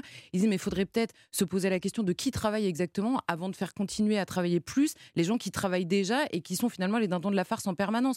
Donc la question même du collectif et du rapport au travail, évidemment, quand on parle des retraites, euh, euh, n'est pas du tout posée. Or, il se trouve que le consentement à l'impôt de manière générale, à, au financement des retraites par répartition, se pose la question de pour qui euh, je veux bien financer. Et bien cette question n'existe plus. C'est-à-dire que quand vous passez des décennies Vous dire qu'il y a un brandir- paradoxe, c'est-à-dire on a un attachement à un système par répartition, qui est un système mais collectiviste. on a un, un attachement abstrait en réalité. On, on en veut les droits, mais sans en assumer les Bah, devoirs. C'est-à-dire que quand vous vendez sur le terrain politique euh, pendant euh, 40 ans uniquement des droits individuels et que vous ne, vous ne prenez en compte que des revendications individuelles, faut pas à la fin venir vendre une réforme en expliquant c'est magnifique, c'est pour tout le monde. Bah, ça marche pas. Au bout d'un moment, vous avez habitué les gens à ne défendre que leur, euh, que leur personne euh, dans le système. Tiens, juste pour rebondir sur cette histoire du rapport au travail, pour montrer que c'est pas juste de la conversation de bistrot. Étude IFOP, Jean Jaurès, cité par l'opinion ce matin, à propos du rapport au travail. En 1990, le travail était très important pour 60% des salariés. Il ne l'est plus que pour 21% d'entre eux en 2022. Et euh, le rapport au loisir, c'est totalement inversé, c'est-à-dire que 20% en 90 plaçaient les loisirs au centre de leur existence, ils sont 61% aujourd'hui. Ça laisse rêveur quand même, Géraldine Bosner. Bien sûr, ça laisse rêveur, mais c'est aussi la conséquence euh, de. Alors, il y a des bouleversements euh, dans le rapport au travail qui, qui, qui sont, qui sont nécessaires et euh, il faut qu'on prenne en compte cette, euh, cette, euh, ce nouveau rapport, euh, pas seulement au travail d'ailleurs, au temps et aussi au, au collectif. Euh, cela dit, ça reflète aussi une vision qui est très, euh, très auto-centrée, très occidentale des problèmes. Euh, ce rapport au travail, c'est pas pareil partout dans le monde.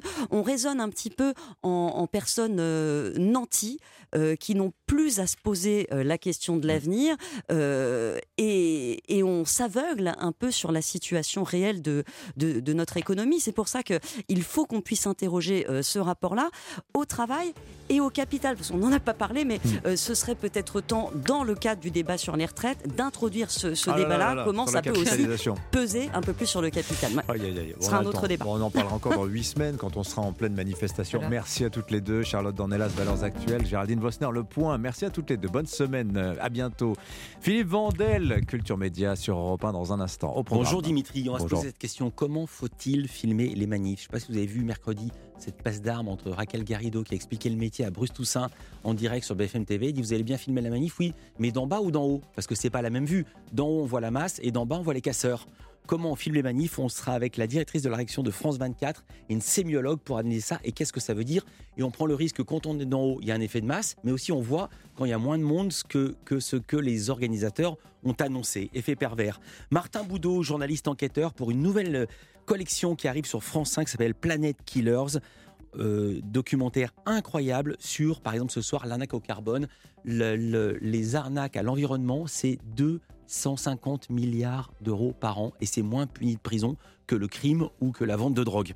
Et puis, euh, tout à fait autre chose, Chimène chante Piaf. J'ai tout dit, c'est Chimène Badi qui revient, elle chante Piaf. Elle était hier soir sur la scène de l'Olympia, elle sera avec nous, elle a une énorme tournée, 50 dates dans toute la France. Merci beaucoup Philippe. Bonne émission. Ça démarre dans 3 minutes. Culture Média sur Europe 1. L'info continue. 18h Punchline. Ce soir, Laurence Ferrari.